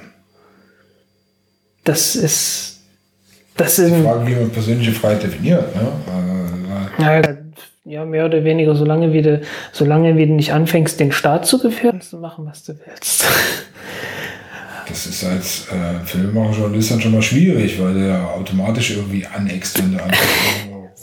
Genau. Als Künstler wird es auch schon schwierig. Ja, ja, also äh, es, es gibt so einen YouTube-Channel, den ich, äh, den ich verfolge oder so ein paar. Das, der nennt sich ADV China und da ist ein, ein Südafrikaner dahinter unter anderem. Der nennt sich auf YouTube Serpent ZA. ZA für Südamerika, äh, für Südafrika Südafrika. und äh, noch ein Amerikaner. Und äh, ja, die leben halt seit, also der, der Südafrikaner, der lebt seit elf Jahren in China, also der kennt sich dort ernsthaft aus. Der, ja, der, der merkt halt so irgendwie so, also die, die persönliche Freiheit ist in, ist in China, mindestens in Südchina, äh, wo er, der ist halt so in Shenzhen in der Ecke. Und die ist da halt ganz groß, mehr oder weniger. Äh, das Problem wird, sobald irgendwie ein großer Teil, irgendwie sehr viele Leute angesprochen, äh, oder wenn es direkt gegen chinesischen Staat geht, äh, da sind auch die Leute irgendwie relativ nationalistisch unterwegs. Oder, naja, hm, ja, patriotisch ist, glaube ich, fast schon ein bisschen positiv, was das angeht. An der Stelle, äh, ja, also man sollte sich in China nicht gegen China äußern. Zumindest die Chinesen werden das untereinander machen, aber als Westler soll, als Außenstehender sollte ich tun. äh, aber so insgesamt, die genießen doch relativ viele Freiheiten, die man so nicht vermuten würde. Das glaube ich auch. Ich finde, das muss ja auch, weil sonst funktioniert das ganze Konsumding ja nicht. Äh, Genau. Das funktioniert ja nur mit so einem gewissen, spürbaren Spielraum, so zumindest in einem bestimmten Sektor. Also, wo- worauf ich halt hinaus will, ist letztendlich, also dass man wirklich mal sich dieses, dieses, weil ich kenne nichts, nichts, und ich habe echt recherchiert, nichts Ernstzunehmendes über die, also über die chinesische Raumfahrt. Äh, Ja, so ein bisschen Archivgedöns halt so. Ja, ja. Alles klar, zusammengetan. Nee, ich habe ich hab auch nichts äh, Detailliertes also, Ich oder. kenne nichts Ernstzunehmendes, was wirklich mal reingeht. Da. Hm. Über die russische Raumfahrt gibt es eine ganze Menge. Oder, Ja, das also, ist auch alt. Die haben sich ja auch geöffnet. Die Die, hatten sich- ja auch geöffnet direkt nach der. Ja, die sind auch heute noch relativ okay. Also das ist für die, Hm. das ist Business as usual. Das macht, machen wir halt. Ja, ist auch viel europäische Ko äh, Kooperation drin. So. Genau, ja. Das ist, da wird auch selbst über jetzt die Differenzen, die gerade existieren, halt hinweg da einfach da weitergemacht. So, das ist nicht das große Ding. ja, das haben wir ja auch gemerkt hier bei dem Interview mit, mit Jan Wörner, der da ja auch total offen ist. In die Richtung. Aber China ist wirklich so, ja, wir haben jetzt mal irgendwie wieder drei Milliarden Raketen gestartet, äh, die machen da irgendwas. Okay. Ja, die starten jetzt, die starten jetzt mehr Raketen als die Russen, Ja, mehr als die der Amerikaner. So, so. Ja. Und, äh, ich finde, klar, wissen wahrscheinlich die anderen Parteien Bescheid, was da so läuft, aber ich finde jetzt, mich interessiert jetzt als, als, als Raumfahrt interessierter Mensch für die Öffentlichkeit, die ich äh, als Filmemacher informieren möchte. Hm. Wie denkt ihr? Wie sehen eure, keine Ahnung, Raumfahrtbahnhöfe aus? Äh, was sind so eure Ja, der, der, Witz, der, Witz ist, der Witz ist, die, die meisten davon sind halt Militärbasen. Deswegen liest man darüber auch nichts. Aber was heißt die meisten? Also es gibt halt eine, die, die nicht militärisch ist und das ist Wenchang. Also halt unten in Hainan. Äh, und der Rest ist halt komplett dadurch geprägt, also durch, durch kalte Kriegszeiten und den Konflikt mit der Sowjetunion, der Konflikt mit Amerikanern. Dann wollten die das halt irgendwie alle von Grenzen fernhalten, damit die nicht direkt von Flugzeugen irgendwie angegriffen werden können und so weiter und so weiter. Äh, dadurch ist das halt geprägt und deswegen kriegt man da von außen auch nicht ganz so viel mit. Naja, aber vielleicht sollte man mal sich, das wäre ja vielleicht mal so eine Hausaufgabe für Countdown Podcast, wie finden wir einen Zugang ähm, zu, zu dieser ganzen, da kann man das einfach mal gemeinsam irgendwie mal Hm. angehen. Also als so ein Hybrid zwischen TV, Podcast und äh, äh, Blog und äh, Golem und Heise und was, Was weiß ich. Einfach weil das einfach mal so wie, wie ein bisschen wie Jugend forscht, ne? Also wa- wa- was, was machen die da eigentlich und äh, finden wir das toll? Also gut, zur Zeit war es ja für uns, also äh, äh, sowohl ich als auch der Christopher fanden das ja schon toll, dass wir es hingekriegt haben, jemanden in Französisch-Guyana zu finden, der jetzt gerade in Französisch-Guyana war. Es ist schon noch mal eine andere, äh, eine andere Größenordnung. Und die ESA hat sich ja auch mehr uns gegenüber geöffnet als, als irgendwie, also das ist halt, äh, ja, das ist halt für uns selber irgendwie relativer Wahnsinn, dass, dass wir da halt irgendwie bei diesem Chaos Communication Congress waren, gesehen haben, okay, Speaker Jan Wörner, der Christoph hat gesagt, ich, ich schreibe da mal eine E-Mail hin. Fragen kostet nix und Sowas ist auch wirklich tatsächlich dieses große Problem. Also ich meine, ja, aber das, das war uns halt nicht klar. Ne? Und äh, uns fehlt halt sehr viel es gibt- Erfahrung. Es gibt da was wirklich auch angeht. andere Herausforderungen, wo man dann sich mal einen Schlachtplan äh, zusammenschrauben sollte, wie man da halt hinkommt. Genau, ja. Ja, wir sind da halt noch, wir sind da noch sehr grün hinter den Ohren und ganz am Anfang. Weil, wie gesagt, also wir fanden es schon toll, dass wir jemanden gefunden haben, der gerade ein französisch-Koreaner ist. Ja, ich kenne da genug Leute, die da rumkriechen, aber die dürfen halt nicht sagen. So, Ja. Halt so, äh, die können dann jetzt kein offizielles Statement dann abgeben. Also die würden jetzt von Kamera oder vom offiziellen Radiosender da nichts Genau. zu sagen. So. Also, wie auch immer, Hausaufgabe ist, wir wollen nach China, wollen da einen Film drehen, könnte man ja vielleicht mal machen. Ähm, Kann man auf jeden Fall mal dran denken und schauen, ob man was findet. ja. und ich glaube so un unwahrscheinlich. Die Typen, nicht, diese YouTube-Typen, naja, die können wir jetzt damit noch nicht behelligen. Die haben ja erstmal ihr ganz großes Abenteuer direkt vor sich. die Ich, ich glaube, äh, der, der Punkt ist, äh, ich kann mir gut vorstellen, die wären dafür offen. Aber äh, ähm, die haben halt jetzt gerade erstmal ihr eigenes Abenteuer und dann müssen die erstmal zusehen, dass die da durchkommen und äh, dann muss Also man dann bin- irgendwie bin ja Ende des immer- Jahres mal gucken. Ich bin ja immer, ich bin ja immer für Kooperation mit allen, grundsätzlich. Hm. Wo das aber nicht funktioniert ist, meiner Meinung nach, Hm. ähm, ich finde, dass Fernsehen und YouTube nicht zusammengehören. Natürlich Okay, äh, hm. broadcastet das Fernsehen bei YouTube ganz viel. Ne? Es gibt auch ein paar Hm. YouTuber, die es ins Fernsehen schaffen.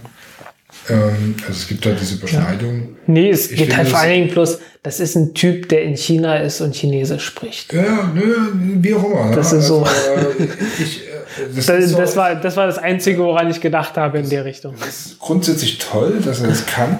Hm. Für meinen Film ist es völlig egal, ob der Klingonisch spricht oder nicht. So, weil wenn ich einen Film mache, finde ich einen Klingon, der mir das übersetzt. So. Das, ist, das, ist, das Ja. völlig wurscht. So. Also egal, Hm. das, also sowas denke ich überhaupt gar nicht nach. Also wenn ich jetzt irgendwie grundsätzlich über Konzepte nachdenke. So. Hm. Wenn ich über Konzepte nachdenke, denke ich grundsätzlich darüber nach, was ich da will. Und, äh, und wenn das, was ich da kriegen kann, jetzt rein an Information oder an Bild oder an, an, an unerfahren, also an Dingen, die, die neu sind, die, die die Menschen dann da draußen erfahren können, danach orientiert sich alles andere. Das heißt also, ich habe quasi, das ist die Geschichte, die erzählt werden will oder soll. Meistens will die Geschichte erzählt werden. Ähm, und alles andere sortiert sich dann ohne Probleme da hinten ein. Die Frage ist, welche Geschichte wollen wir erzählen? Und das muss man erstmal rausbekommen. Es gibt zwar ein paar Konekis, die ich zum Beispiel in Hongkong habe, ähm, die funktionieren können, grundsätzlich. Ähm, die jetzt aber mit diesem Ach, Raumfahrtsektor ist- nicht ganz so viel zu tun Das haben. ist, aber- das ist halt dann nicht nur Raumfahrt, das ist dann auch viel Regierungskram. Genau, aber wenn du in der Kunst, also als wenn du als, Europäer in der Kunst unterwegs bist, ich rede nicht von IYY oder sowas halt, da gibt es ja aber Zoff da, ähm, sondern du bist jetzt, sagen wir mal, im künstlerischen oder im Designbereich unterwegs, so hast du grundsätzlich ja auch immer mit der Regierung zu tun, weil du vielleicht Architekturprojekte irgendwie noch hast oder dies oder jenes, hm. habe ich blau. Ähm, ist ja auch nicht so, dass da irgendwie alles irgendwie abgekapselt wird, was irgendwie neu ist oder irgendwie innovativ ist. So ist es ja nicht. Im Gegensatz wird eher noch gefördert. So. Ähm, über diese Schiene wirst du zu Regierungskreisen Kontakt aufnehmen können. Über diese Schiene geht dann vielleicht auch in der Peripherie dann, über diesen Ring, das dann halt weiter hm. vielleicht in dieses Segment.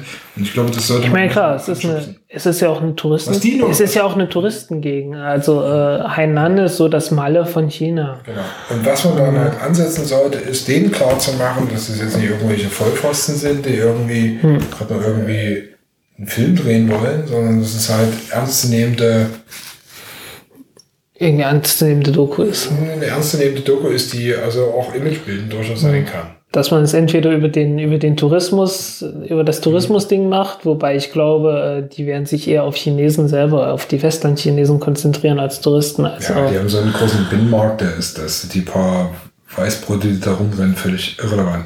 Ja, ja. halt, ähm, nee, es geht wirklich, es geht um die Raumfahrt. Hm. ja, darum, ich, ich bin mir, ich bin mir relativ sicher, dass die da äh, dass die da durchaus äh, fokussiert drauf sind, dass die Leute mehr davon mit, davon auch im Westen mitbekommen.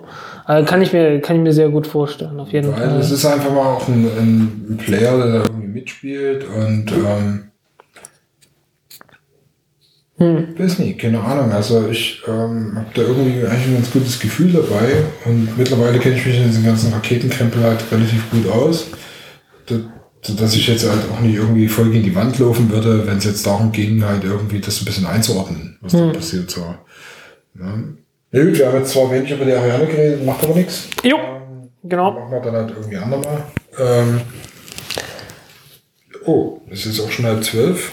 Ja, wir wollten eine Viertelstunde noch oder eine halbe Stunde reden, aber es ist jetzt eine ganze ja. geworden. Ja, macht nichts. Dann machen wir jetzt mal aus. Vielen Dank erstmal. Genau. Und bis später. Bis später.